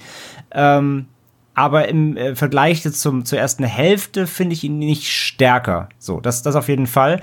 Und wie gesagt, äh, schließe ich mich euch an, ähm, einfach verschenkt und zu, zu, zu wenig. So, er wollte, er wollte kurz, prägnant und wow, aber er hätte das halt einfach viel mehr ausbauen müssen, so, um damit er wirklich die Wirkung erzielt. Aber ich bin eben auch bei Chris zu sagen, nachdem wir jetzt, okay, wir hatten jetzt den ganzen Film über halt, ähm, ja, Menschen, auch wenn sie irre sind, sehr irre, aber dann kommt eben noch mal so der, der, äh, der, der Backstein noch mal draufgelegt, so hier, jetzt gibt's noch mal wie Texas Chainsaw. Massacre, wenn du die Sawyer-Familie hast, aber Leatherface nicht dabei wäre. Der fehlt einfach dann. Und das ist, glaube ich, das für mich, was am Ende Dr. Satan und der Tyrant darstellen. Die stellen eben Leatherface da in dem Konstrukt. Ja, sind halt nur nicht cool und können nicht mit der Kettensäge hinterherrennen, weil er an der Wand festgekettet ist, genau.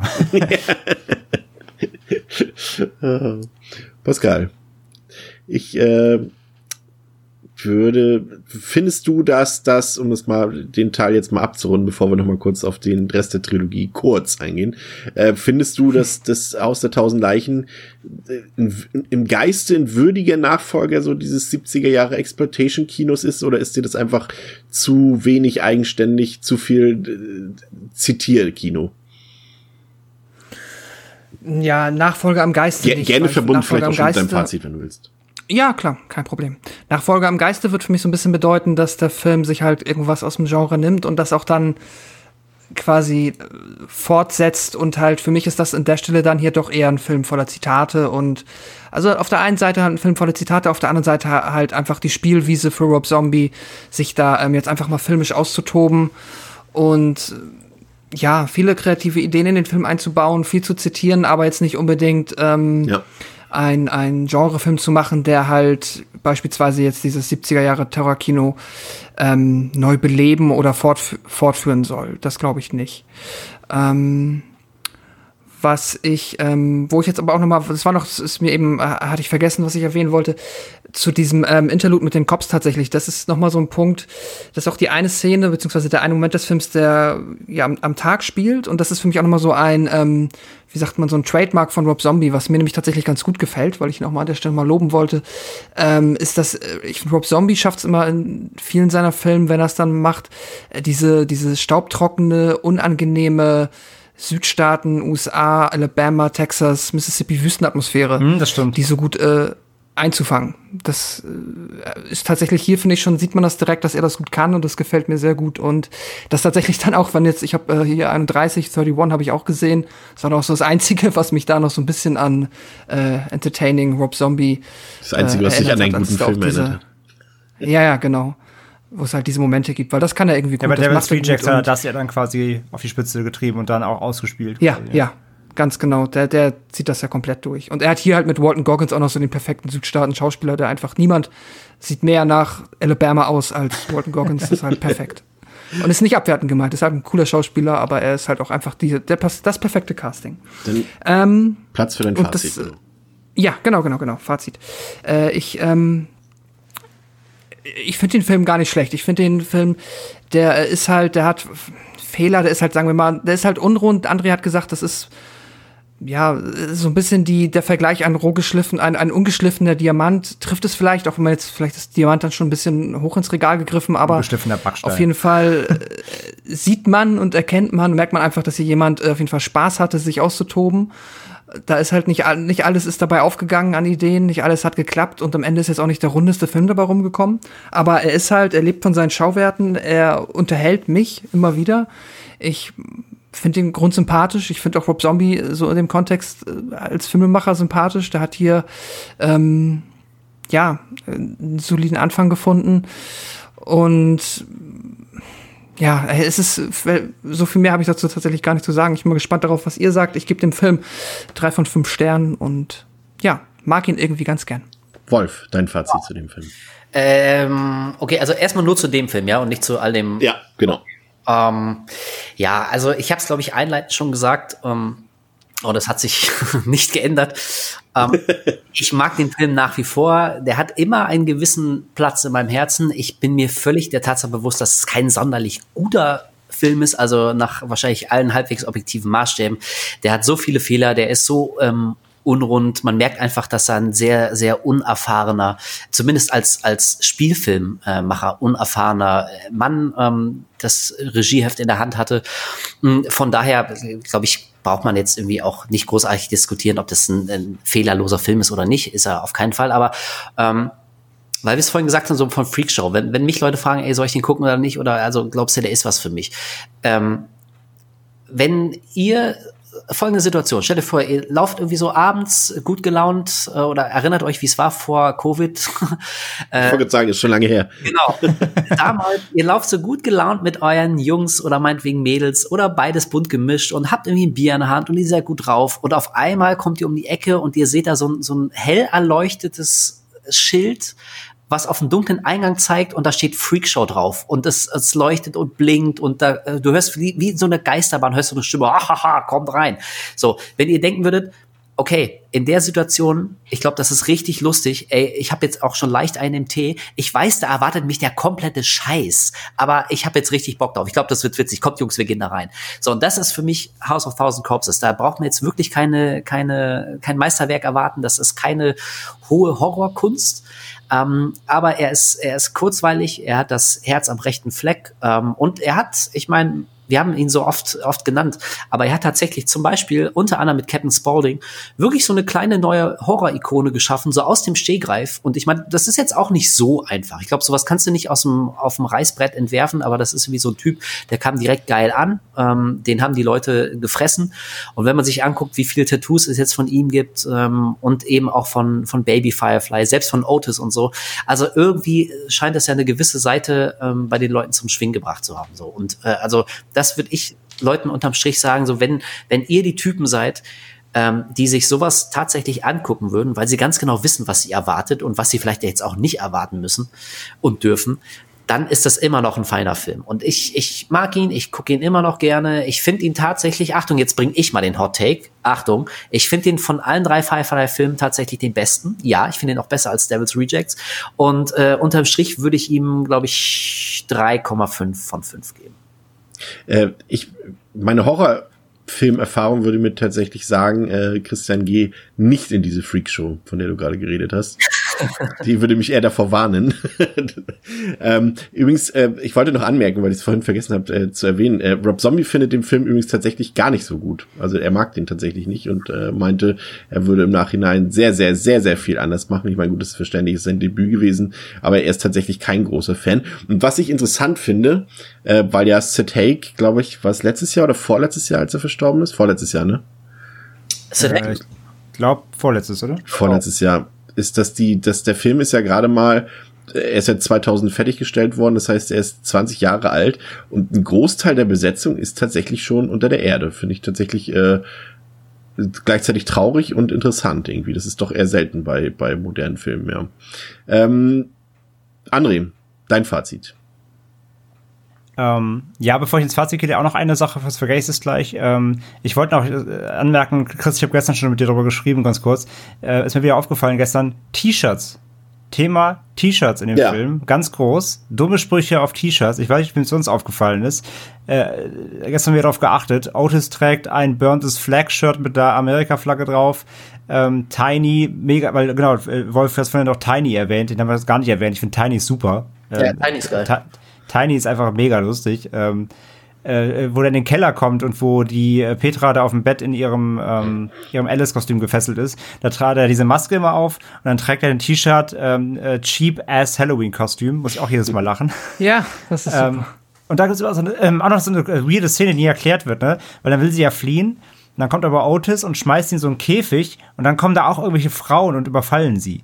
Wird, ist auch total. Ja. Das ist so eine halbe Sekunde wird nie erklärt. Aber ja. Ähm, genau, das T-Shirt und äh, es gab noch ein Shirt. Was war das dritte, Chris? Ähm, hier, das war if, if I wanted to listen to an asshole, I fart.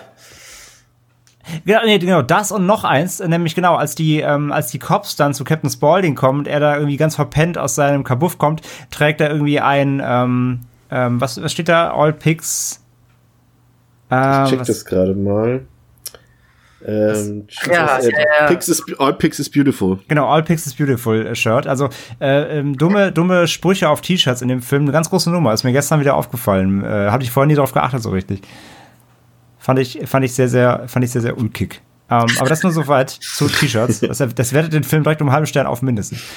ähm, nee, mein Fazit. Also ich äh, gehe mit eigentlich, ich finde den Film auch einfach sehr unterhaltsam. Der ist halt wirklich, deswegen sage ich es nochmal, ich habe es auch eingangs schon gesagt, der ist halt wirklich auch wie, als ob du so eine Achterbahn setzt und einmal kurz durchfährst, durch so eine, durch so eine Geisterbahn. So eine, das, das, also du siehst am, am Rand immer so ein bisschen Sachen aufpoppen und hier mal kurz Buh und da hängt irgendwie eine, ähm, eine, eine Leiche, äh, eine Plastikleiche von der Wand und links ein paar Gedärme auf im Eimer und so ist das halt. Der Film schiebt dich da so durch und ähm, das ist zwar ein, ein Klischee-Vergleich, aber hier trifft es eigentlich ganz gut.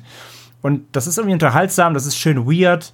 Ähm, du hast halt hier auch mal einen Film, der wirklich die Antagonisten quasi in den Fokus stellt. Das ist ja nur auch jetzt nicht so häufig. Und wie gesagt, das kann ja auch schnell nach hinten losgehen, weil ähm, du sollst oder dein, dein, deine menschliche Empathie oder deine, auch deine Sehgewohnheit bei Filmen natürlich sagt dir halt natürlich, ähm, ich sollte irgendwie mit, mit, ähm, mit Protagonisten mitfiebern und mich nicht auf die, mich nicht auf die, auf die Bösewichte einlassen.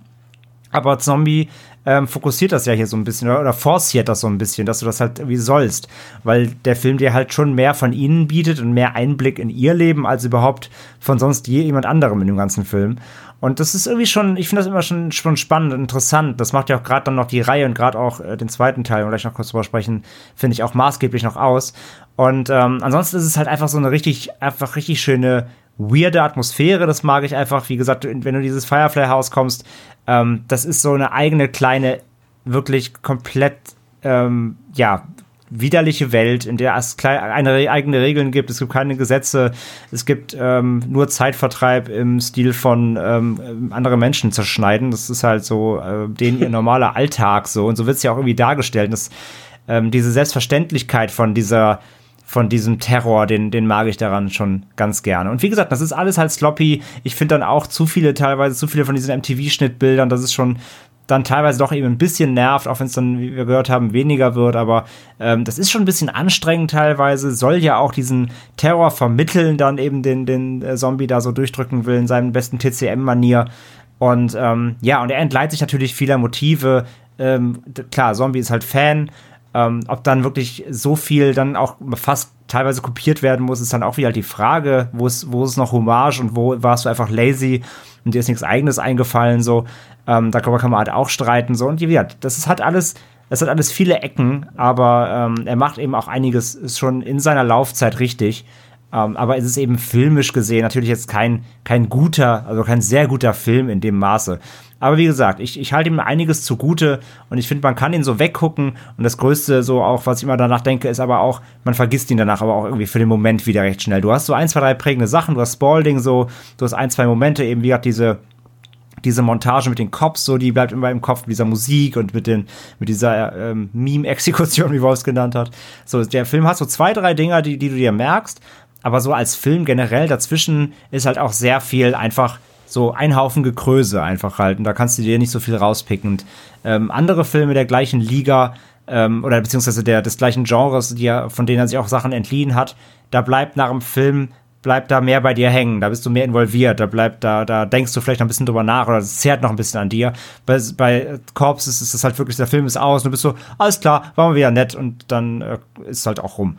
Und von daher, ähm, lange Rede, kurzer Sinn, drei von fünf so, ist ein solider Film, kann man weggucken, aber ist halt jetzt auch echt weit weg von einem Meilenstein. Ja, also aus meiner Sicht, äh, ich gehe da eigentlich im Prinzip äh, weitestgehend mit. Ich bin da ein bisschen strenger mit dem Film. Vielleicht dürfte ich das eigentlich gar nicht, weil ich auch immer leicht vergesse, dass es ja auch so ein bisschen sein, ja, was heißt ein bisschen, nehmen wir mal jetzt seine, seine Videoclips äh, weg, ist es natürlich auch sein Regiedebüt und da sollte man auch immer ein bisschen gnädiger natürlich sein. Ähm, und letztendlich ist der Film für mich das Resultat eben so einer grenzenlosen Genreverehrung, die Zombie macht und dafür schätze ich ihn auch, aber gleichzeitig habe ich das Gefühl, er wollte gleich mit seinem ersten Film, also mit seinem Debüt, so, so ein Tarantino-Kultstatus-Film machen. Und das finde ich total, kommt total rüber bei dem Film. Und ähm, am besten gelingt der Film auch dann, wenn er eben seine, seine Helden huldigt. Wenn er dann seine eigenen Ideen hat, wird es dann eben dann doch ein bisschen schwach. Also die Story, wie gesagt, die ist nicht notwendig für einen guten Horrorfilm, aber die ist ja auch nicht vorhanden in dem Sinne. Und ähm, so diese Zitierfreudigkeit, das mag ich. Also an die, denn die großen Horrorfilme, ans Exploitation-Kino, Terror-Kino, 70er Jahre, alles gut. Was mich halt eben stört, ist eben das, dass ich eben keine Figuren habe zum Mitfiebern. Und es stört mich bei Horrorfilmen, die das eben nicht aufweisen, immer schon ziemlich doll, weil letztendlich äh, will ich auch Emotionen durchleben und der Film lässt mich quasi keinerlei Emotionen durchleben. Das liegt zum einen natürlich daran, dass wir eben auch so Horrorfilm erfahren sind ähm, und das heutzutage nicht mehr so, vielleicht nicht mehr so rüberkommt, aber Wolf hat schon recht, äh, als ich eben erzählt habe, dass er damals durchaus für Grusel gesorgt hat bei mir, und wenn es nur drei Minuten waren, das ist immerhin etwas und das würde ich ihm auch auf jeden Fall positiv anrechnen. Und dann ist es eben das, was André eben nochmal gesagt hat, diese Video, Musikvideo-Ästhetik, die gefällt mir zum einen, aber zum gleichermaßen wird es irgendwann im Verlauf des Films, auch wenn es weniger wird, ist es ja alberner Fehlefanz teilweise auch nur noch, um irgendwie vielleicht sogar von der mangelhaften Geschichte den Zuschauer so ein bisschen abzulenken. Ähm, ansonsten hat er ein paar denkwürdige Szenen, haben wir eben schon ausreichend besprochen, Captain Spaulding, die, die knüppelharte Hinrichtung des äh, einen Polizisten und auch der Musikeinsatz ist sehr gelungen. Und äh, der hat auf jeden Fall das Herz am richtigen Fleck. Das hat, äh, hat äh, Wolf so schön auch vorhin schon gesagt quasi. Und ähm, ja, das ist okay. Also ich guck den, leg den immer ganz gerne ein und zwar aus dem Grund, äh, den André eben geschildert hat. Man vergisst immer so leicht, was überhaupt mit dem Film passiert, was in dem Film passiert und was was an erinnerungswürdigen Szenen da drin war. Und deswegen ist es jedes Mal auf, aufs Neue wieder eine Überraschung für mich und das macht ihn auch ein bisschen sympathisch irgendwie. Ansonsten äh, kommen wir gleich darauf zu sprechen, ist eben das, was er hier falsch macht, macht er mit dem Sequel in Anführungszeichen Sequel The Devil's Rejects dann besser. Ähm, aber dazu gleich noch was. Ich gebe ihm ähm, strenge zweieinhalb von fünf. Und äh, damit können wir jetzt auch noch mal kurz, wir wollen jetzt kein, kein, keine große Show draus machen, aber zumindest noch mal einordnen den Film eben in diese Trilogie. Ähm, ich weiß jetzt nicht, Pascal, dir fehlt äh, Free, Three from Hell, aber ansonsten ja. haben, glaube ich, alle, alle anderen Filme gesehen, ne? Mhm. Ja, ich habe alle gesehen. Ja, genau. Denn äh, vielleicht erstmal auf The Devil's Rejects eingehen, jetzt ohne jetzt auf die Handlung groß, äh, groß zu gehen.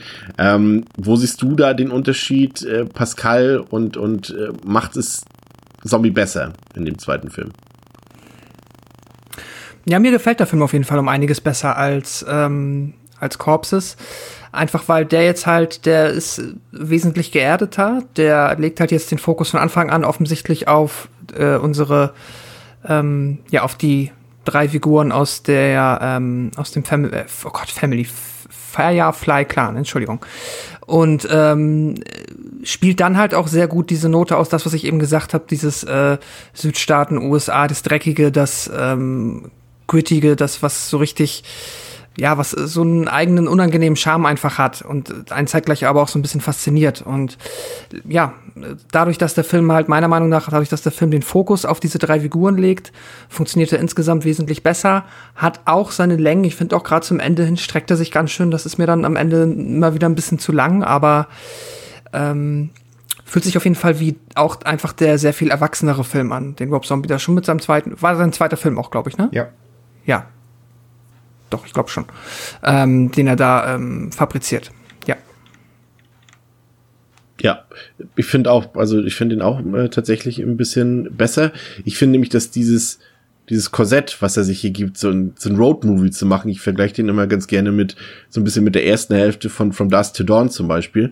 Ich finde, dass diese, dass dieses Road-Movie-Korsett dieser Firefly-Sippschaft deutlich besser passt als noch diese Horroranleihen im, im ersten Teil. Und natürlich hat er hier auch wieder dieselben Sachen drin. Also er bedient sich eben auch wieder im 70er Jahre Kino, im Terror-Kino, auch alles Setting, Musikwahl, aus, äh, äh, Atmosphäre, auch die Bildkomposition aber alles ein bisschen feinere, alles ein bisschen durchdachter aus meiner Sicht als in Corpses. Und ähm, es hat so ein bisschen mehr einen roten Faden, finde ich aus meiner Sicht. Also er hat so ein bisschen, er hat zwar auch immer noch keine durch, ja, keine besonders kluge oder clevere Geschichte, aber er hat einen roten Faden, den erzählerischen. Und das äh, macht es für mich auch besser. Das Einzige, was ich dem ankreiden würde, ist eben äh, diese Umkehr, dass eben quasi die, die Leute, die ich eigentlich verabscheuen müsste aufgrund des ersten Films, dass ich denen jetzt als Hauptfiguren folgen muss und dass der sogar in den letzten 20, 25 Minuten das Fass aufmacht, dass ich in Anführungszeichen fast Mitleid mit ihm bekommen soll, das äh, rechne ich ihm dann sehr negativ an, weil das funktioniert bei mir halt einfach nicht. Ich weiß, dass es trotzdem immer noch Arschlöcher sind. Äh, und äh, ja, weiß ich nicht. Also das, das, das, das hat bei mir dann nicht so funktioniert. Und äh, dafür, wenn ich mit denen mitfiebern soll und wenn ich denen auf, auf volle Länge folgen soll, dann brauche ich ein bisschen mehr Charakterisierung, die über dieses, wir sind ja alle sehr crazy und noch ein bisschen crazier als die anderen crazy Leute hinausgeht. Aber das schafft er für mich nicht. Aber ich finde ihn in der Summe auch ein bisschen, ja, vielleicht auch ein kleines Stückchen mehr äh, besser als den Vorgänger. Also würde ich sagen, ist der beste Teil der Trilogie, um das schon mal wegzugreifen. Wie sieht's bei dir aus, Wolf? Ähm, ja, ich habe es ja gerade schon angekündigt. Zu meiner großen Überraschung muss ich sagen, ähm, dass mir Devil's Rejects mit jedem Mal, den ich ihn gesehen habe, weniger und weniger gefallen hat. Und mittlerweile ähm, ist so das ganz große Problem, was ich mit dem habe. Ich finde den vornehmlich einfach so wahnsinnig flach. Also das ist so ein Film, gefühlt hast du den einmal geguckt und hast wirklich alles rausgeholt, was der Film dir dir zu bieten hat. Was also bei aller Kritik, aber ich glaube, so Corpses, ich meine jetzt nicht inhaltlich, also aber rein von der von der Ästhetik, äh, von der Visualisierung, vom Stil her, ähm, also das mit den mit diesen beiden Vorspänen bei Corpses zum Beispiel. Mir ist es wirklich erst aufgefallen, so als ich ihn das letzte Mal jetzt geguckt habe, was für einen seltsam desorientierenden Effekt es eigentlich hat, so einen Film mit zwei Intros beginnen zu lassen. So, also es sind so Kleinigkeiten.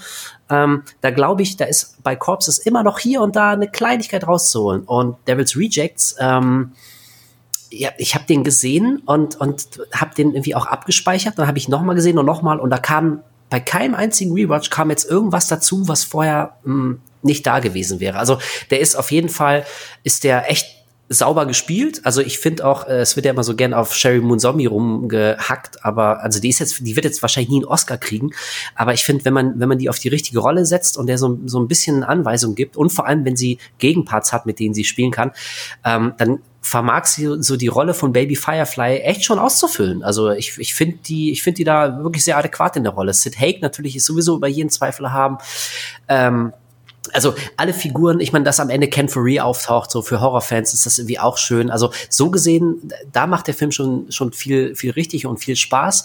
Ähm, aber äh, so, so sowohl was die Inszenierung angeht, als auch was so den, den psychologischen, äh, die psychologische Tiefe angeht, ähm, ist für mich da jetzt nicht so krass viel zu holen. Und weil das ja auch irgendwie immer so gesagt wird, von wegen er wäre so hart, ähm, aber ganz im Ernst, also es gibt einmal diese Szene in dem, in dem Motelzimmer, wo sie die, die Leute da kidnappen und hier der eine das Gesicht abziehen und sowas, was man irgendwie aber jetzt auch nicht komplett sieht.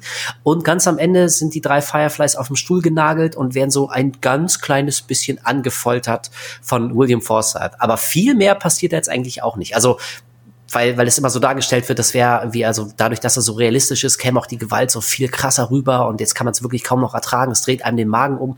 Und ich muss sagen, äh, pff, also ganz im Ernst, vielleicht wie bin ich da jetzt mittlerweile zu abgebrüht, aber da ist ja nee. nix, was mich, was mich großartig beeindruckt hätte.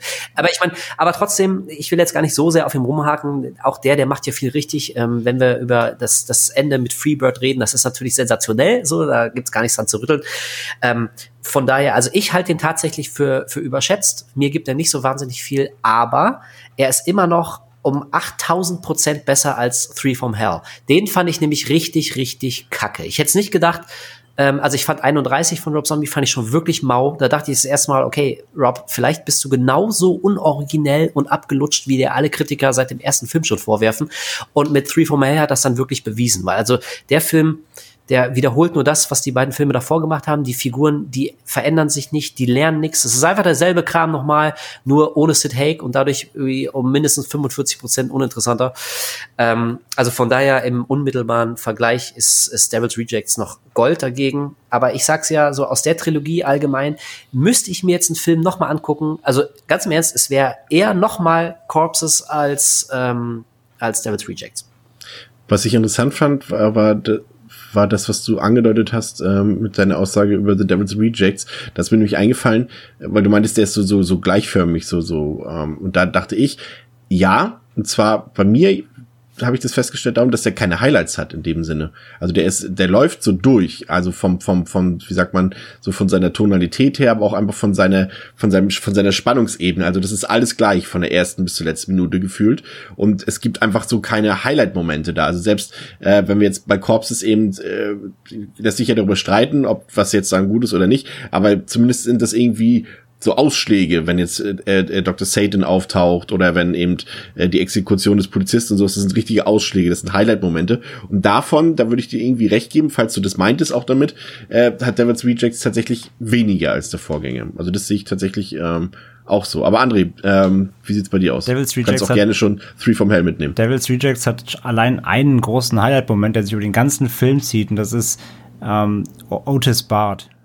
Ja, Otis sieht, sieht tatsächlich sehr der deluxe Bill, aus. Bill, Bill Mosley, Bill Upgrade. Mosley sieht, genau, hat in dem Film einfach ein Upgrade gemacht, weil der, äh, der finde ich, der sieht in, in äh, Corpses sieht der aus einfach wie so ein krasser Lauch.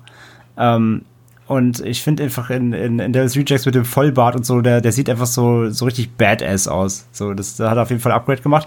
Ansonsten, äh, ich finde tatsächlich auch, Devil's Rejects ist der bessere Film. Ähm, ist der beste von den dreien auch für mich.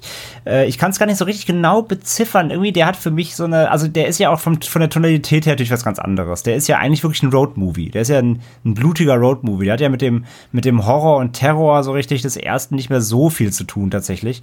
Ähm, von daher, ähm, ich mag diese ganze Atmosphäre, die Pascal auch beschrieben hat, dieses Süd, dieses raue, dieses staubige, dieses, diese, auf dieses Straßenleben so da. Das kommt, finde ich, sehr gut rüber. Ähm, das, ich gehe aber auch mit, dass der Film keine, keine Highlights hat, das stimme ich total zu. Der, der geht einfach halt so durch, aber es gibt jetzt nichts Outstanding-mäßiges da drin. Das, das, da gehe ich schon mit, das stimmt. Ähm, aber ich finde ihn eben durch die Bank weg, von vorne bis hinten, hat er eine sehr gute äh, Basis einfach, auf der er durchläuft. Ähm, das, ja, ich finde ja fast dieser, dieser Clou, dass man eben die Antagonisten hier als, nicht nur als, als äh, Hauptfiguren hat, sondern eben, wie, wie Chris sagt, dass man, dass, dass, dass, äh, ja, dass Rob Zombie schon wirklich forciert, wieder gesagt, wieder gesagt, wieder hier, dass du mit, und noch viel mehr als auch beim, bei Corpses, dass du mit ihnen sogar am Ende so ein bisschen mitleiden sollst, ähm, obwohl du ja schon seit eben jetzt zwei Filmen gesehen hast, was sie für, für menschliche Bestien sind und ähm, natürlich absolut verabscheuenswürdige Menschen. Ähm, äh, finde ich es, das finde ich, das rechne ich dem Film oder das rechne ich Zombie auch wirklich äh, fast schon als smart an, das so dem Zuschauer hinzuwerfen und ihn so zu locken, fast zu ködern. Ähm, äh, guck mal hier, äh, ich, ich, ich lock dich in die Falle, du hast gleich Mitleid mit Serienkillern so. Ähm, das klar, das klappt nicht bei jedem so irgendwie, aber ich habe mich auch bei dem bei den ersten Malen irgendwie, als ich damals gesehen habe, so bei, dabei erwischt, wo ich mir so dachte, äh, alter krass, Moment, warte mal, gerade habe ich gerade irgendwie, ähm, ne, habe ich gerade irgendwie Realitätsverschiebung, das sind doch die Bösen, wieso, da denke ich gerade, oh Gott, hoffentlich überleben die. also, ich finde das fast ein bisschen smart, was der Film da versucht. Ähm, so ein bisschen zu, zu locken und da mal eine andere, die, gesehen, die Sehgewohnheit quasi bei dir eben äh, umzukehren. So. Wie gesagt, das wird bei den meisten nicht funktionieren, das ist klar. Ähm, aber ich finde das schon spannend, was der Film da versucht, zumindest. Aber insgesamt halt auch filmisch einfach der bessere Film. Pascal hat schon gesagt, erwachsen hast du, glaube ich, benutzt, ne, als Wort. Ähm, ich finde auch, das ist der erwachsenere Film. Da merkst Ja, du schon, genau. dass er nach äh, Corpses einfach gelernt hat beim Filmemachen an sich schon mal und äh, zieht das halt durch. Ich meine, klar, die Story ist eben eigentlich genau wieder so platt, dass er einfach hier eben den, ähm, den Tod des Polizisten als fortführenden Revenge-Akt jetzt da hier nimmt. So, ja, das ist natürlich jetzt nicht, nicht, nicht super äh, groß aufgezogen, das ist relativ, äh, relativ einfach gehalten, funktioniert aber eben, weil das eben diese Huts durch, durch die ähm, ja, dadurch über die Straße äh, quasi und durch die verschiedenen Locations ermöglicht. Und ähm, ja, von daher, Rejects ist für mich der beste Film der Reihe. Der funktioniert für mich einfach am rundesten. Ähm, und ja, übergehend in Three from Hell, da brauche ich eigentlich viel, viel mehr zu sagen als Wolf. Das ist halt absoluter Dreck. Ähm, ich weiß nicht, was er sich dabei gedacht hat, auch gerade rückblickend auf seine zwei anderen Filme. Und ich weiß nicht, was er irgendwie mit 31 da für ein, ähm, weiß ich nicht, filmisches Kapitel in seinem Leben jetzt irgendwie aufgeschlagen hat, aber ähm, das ist ja wirklich einfach äh, noch meilenweit unter dem, was, was er vorher sonst gemacht hat. Und wir waren ja, Chris, wir waren ja im, auf dem Fantasy Filmfest ja auch im Kino bei, bei ja, vom war, war das schlimmste Kino, also nicht, nicht das Schlimmste, weil es war ja trotzdem lustig für uns, aber wir haben uns ja die ganze Zeit nur angeguckt und mit dem Kopf geschüttelt, den ganzen Genau, Film wir haben, wir haben nonverbale Kommunikation gemacht, indem wir uns angeguckt haben und entrüstet mit dem Kopf geschüttelt haben, ob, ob, ob der Dinge, die auf der Leinwand passieren. Ähm, ja, Wolf hat es auch schon so schön gesagt, der, der Film hat gar keinerlei Wachstum. Da ist nichts passiert. Das Gefühl, der, der wäre ein Jahr nach ähm, Rejects halt erschienen. Das, ähm, der wirkt so, als wenn es die Deleted Scenes aus Rejects Ja, da, da, genau. Das, das wirkt wirklich, als ob es noch irgendwie äh, das, das B-Team noch mitgedreht hat und dann einfach veröffentlicht.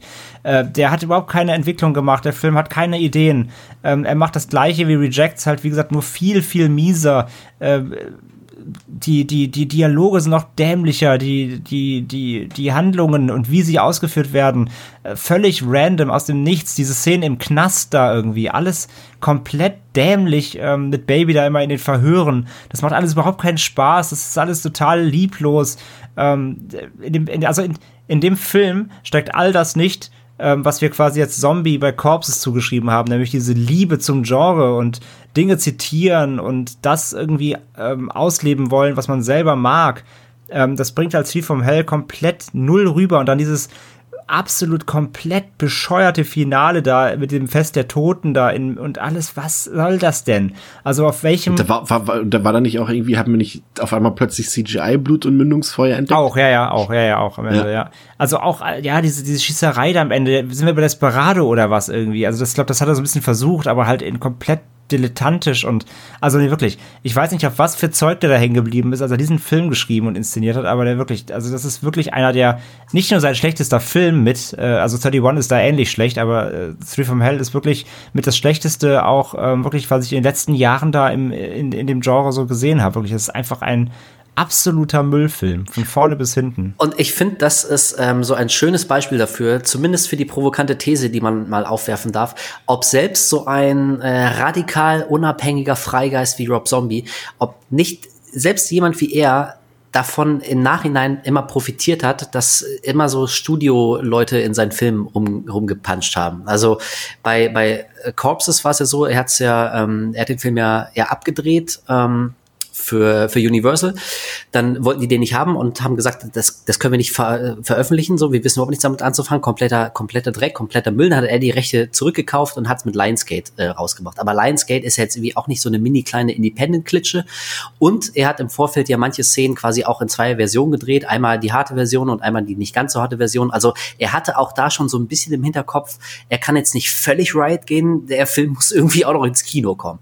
Und äh, mit seinen, und das zog sich ja dann so weiter weiter. Ähm, ich glaube, die, das schlimmste Trauma, was so äh, Einmischung von außen anging, das hat er ziemlich äh, prominent hm, bei, bei Halloween hat er auch oft drüber gesprochen, das war für ihn richtig scheiße, er hatte gar keinen Bock mehr gehabt und sowas. Und jetzt seit, seit einiger Zeit, seit den letzten zwei Filmen, ist er ja wirklich komplett unabhängig. Also hier 31 wurde ja auch teilweise mitgecrowdfundet und so. Also der kann ja wirklich machen, ja. was er will. Der hat wirklich niemand mehr, der ihm reinspielt quatscht und spricht. Und bums, siehe da, ab da werden die Filme richtig kacke. Also ich meine, ich, ich mag Rob Zombie auch und so und, und äh, ich bin der Meinung, in dem steckt noch echt ein bisschen was. Aber vielleicht ist das so ein Typ, der braucht einfach jemanden, der ihm sagt, nee, Digga, ganz im Ernst, ähm, das klang vielleicht ne? auf Papier ja, ein Produzent oder irgendein ein Script-Doktor oder irgendjemand, vielleicht einen guten Freund, der mal zur Seite nimmt, so weißt du, was, was auch George Lucas George Lucas, Eli Roth und Rob Zombie, weißt du, die würden sich, glaube ich, super verstehen, weil die alle so Typen sind, ähm, die brauchen einfach jemanden, der, der in, in einem Moment der Klarheit so zur Seite zieht und sagt, Rob, hör mal, du bist echt ein guter Typ und so, ich mag deine Filme, aber das ist gerade richtig kacke, was du machst. Und äh, weißt du, und, und deswegen, also finde ich finde ich so spannend, dass mit dieser völligen Unabhängigkeit, die er jetzt genießt, dass er als Filmemacher auch deutlich und, und spürbar gelitten hat. Und also ich glaube, so die allerwenigsten, selbst Hardcore-Fans von Rob Zombie verteidigen ähm, im speziellen Three from Hell. Und das ist halt so schade, weil, weil diese Trilogie so vielversprechend anfing. Also ob man jetzt Corpses lieber mag oder Devil's Rejects lieber mag, aber also es, es gibt, es gibt eine Menge Gründe, haben wir jetzt auch lange drüber gesprochen, die für beide Filme sprechen, die gut zu finden. Ähm, aber den letzten findet, glaube ich, keiner gut. Und das ist das, Das, ist so das Interessante, schade. Das hätte man so schön abschließen können. ich in, interveniere da tatsächlich mal. Wir haben da nämlich eine interessante Beobachtung gemacht. Tatsächlich, nachdem der eben auf dem Fantasy Filmfest lief, äh, wurde der vor allem eben in Deutschland eigentlich durchgängig katastrophal besprochen. Und André, ich glaube, wir haben das dann später irgendwann nochmal nachgeguckt.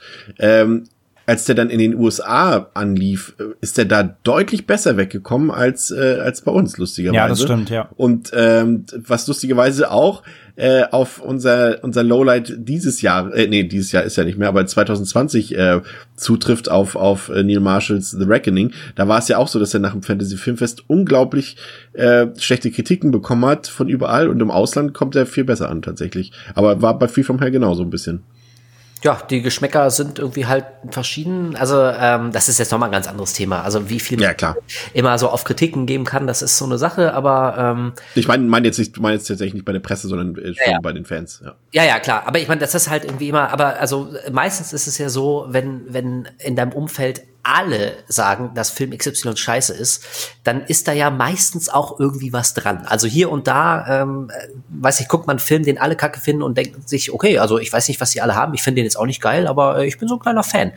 Aber also so ganz, so ganz aus dem Nichts kommt es ja eher selten. Und ähm, als bei Free From Hell, so die ersten, gerade so in diversen Foren, als immer mehr Leute sich gemeldet haben und, und geschrieben haben, so, ich kann nicht glauben, so, wie, wie kann man sowas so dermaßen an die Wand fahren? Also so uninteressant, blöd, das alles enden zu lassen. Ähm, da wusste ich schon, oh, ich glaube, das sieht nicht gut aus und so wurde jetzt schli- ähm, am Ende ja auch.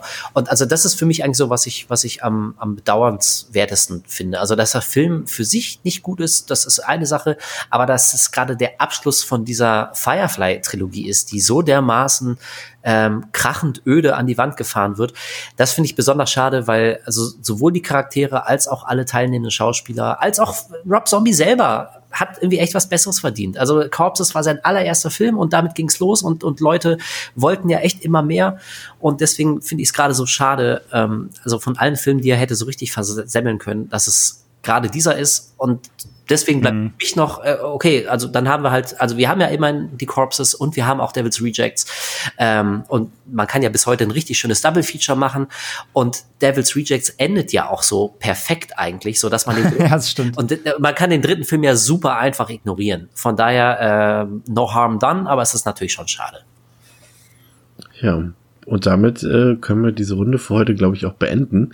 Ähm, Wolf, danke, dass du wieder dabei warst. Äh, gerne, gerne, gerne. Echt, ohne Scheiß. Ich guck gerade mal, wir labern auch schon wieder seit zwei Stunden, läuft. Ja. aber, Projekt kürzere Folgen ist auf jeden Fall gelungen, nicht? aber ich meine, das muss euch ja klar gewesen sein. So, ähm, also wenn ihr mich einladet, dann müsst ihr mit dem Risiko leben, dass es ein bisschen länger wird. So wie wenn man Rob Zombie Geld gibt für einen Film, muss man mittlerweile mit dem Risiko leben, dass er kompletten Crap abliefert. So, das äh, liegt halt einfach in der Natur der Sache. Voll, vollkommen einkalkuliert. ähm, ja, wunderbar. Ähm, dann hoffen wir, dass wenn wir dich mal zu Street from Hell einladen in, in vier Jahren, dass du dann nicht auch Crap hier ablieferst. da würde ich jetzt keinen Euro drauf wetten, dass dazu noch mal eine extra Folge kommt. Aber wenn doch, dann, äh, ihr habt meine E-Mail-Adresse. Ne? nee, nee, ich, ich, ja, natürlich. Außerdem würde ich jetzt eh sagen, jetzt müssen wir eigentlich hier den, ähm, jetzt müssen wir eigentlich einen Running Act draus machen. Zu allen Filmen, die irgendwas mit Halloween zu tun haben, holen wir jetzt Wolf dazu. Daran dachte ich auch. Und da gibt's ja noch einen Haufen. Ja, sehr gerne. Ich glaube auch, da haben wir noch einiges vor uns. Wunderbar. Okay, dann, liebe Zuhörerinnen und Zuhörer, danke, dass ihr wieder dabei wart. Und äh, weil das heute schon wieder so, so überstundenmäßig war mit einem Gast, haben wir in der nächsten Folge nicht nur einen den ultimativen Splatter-Klassiker im Angebot. Nein, wir haben sogar zwei Gäste dabei, damit es noch länger wird.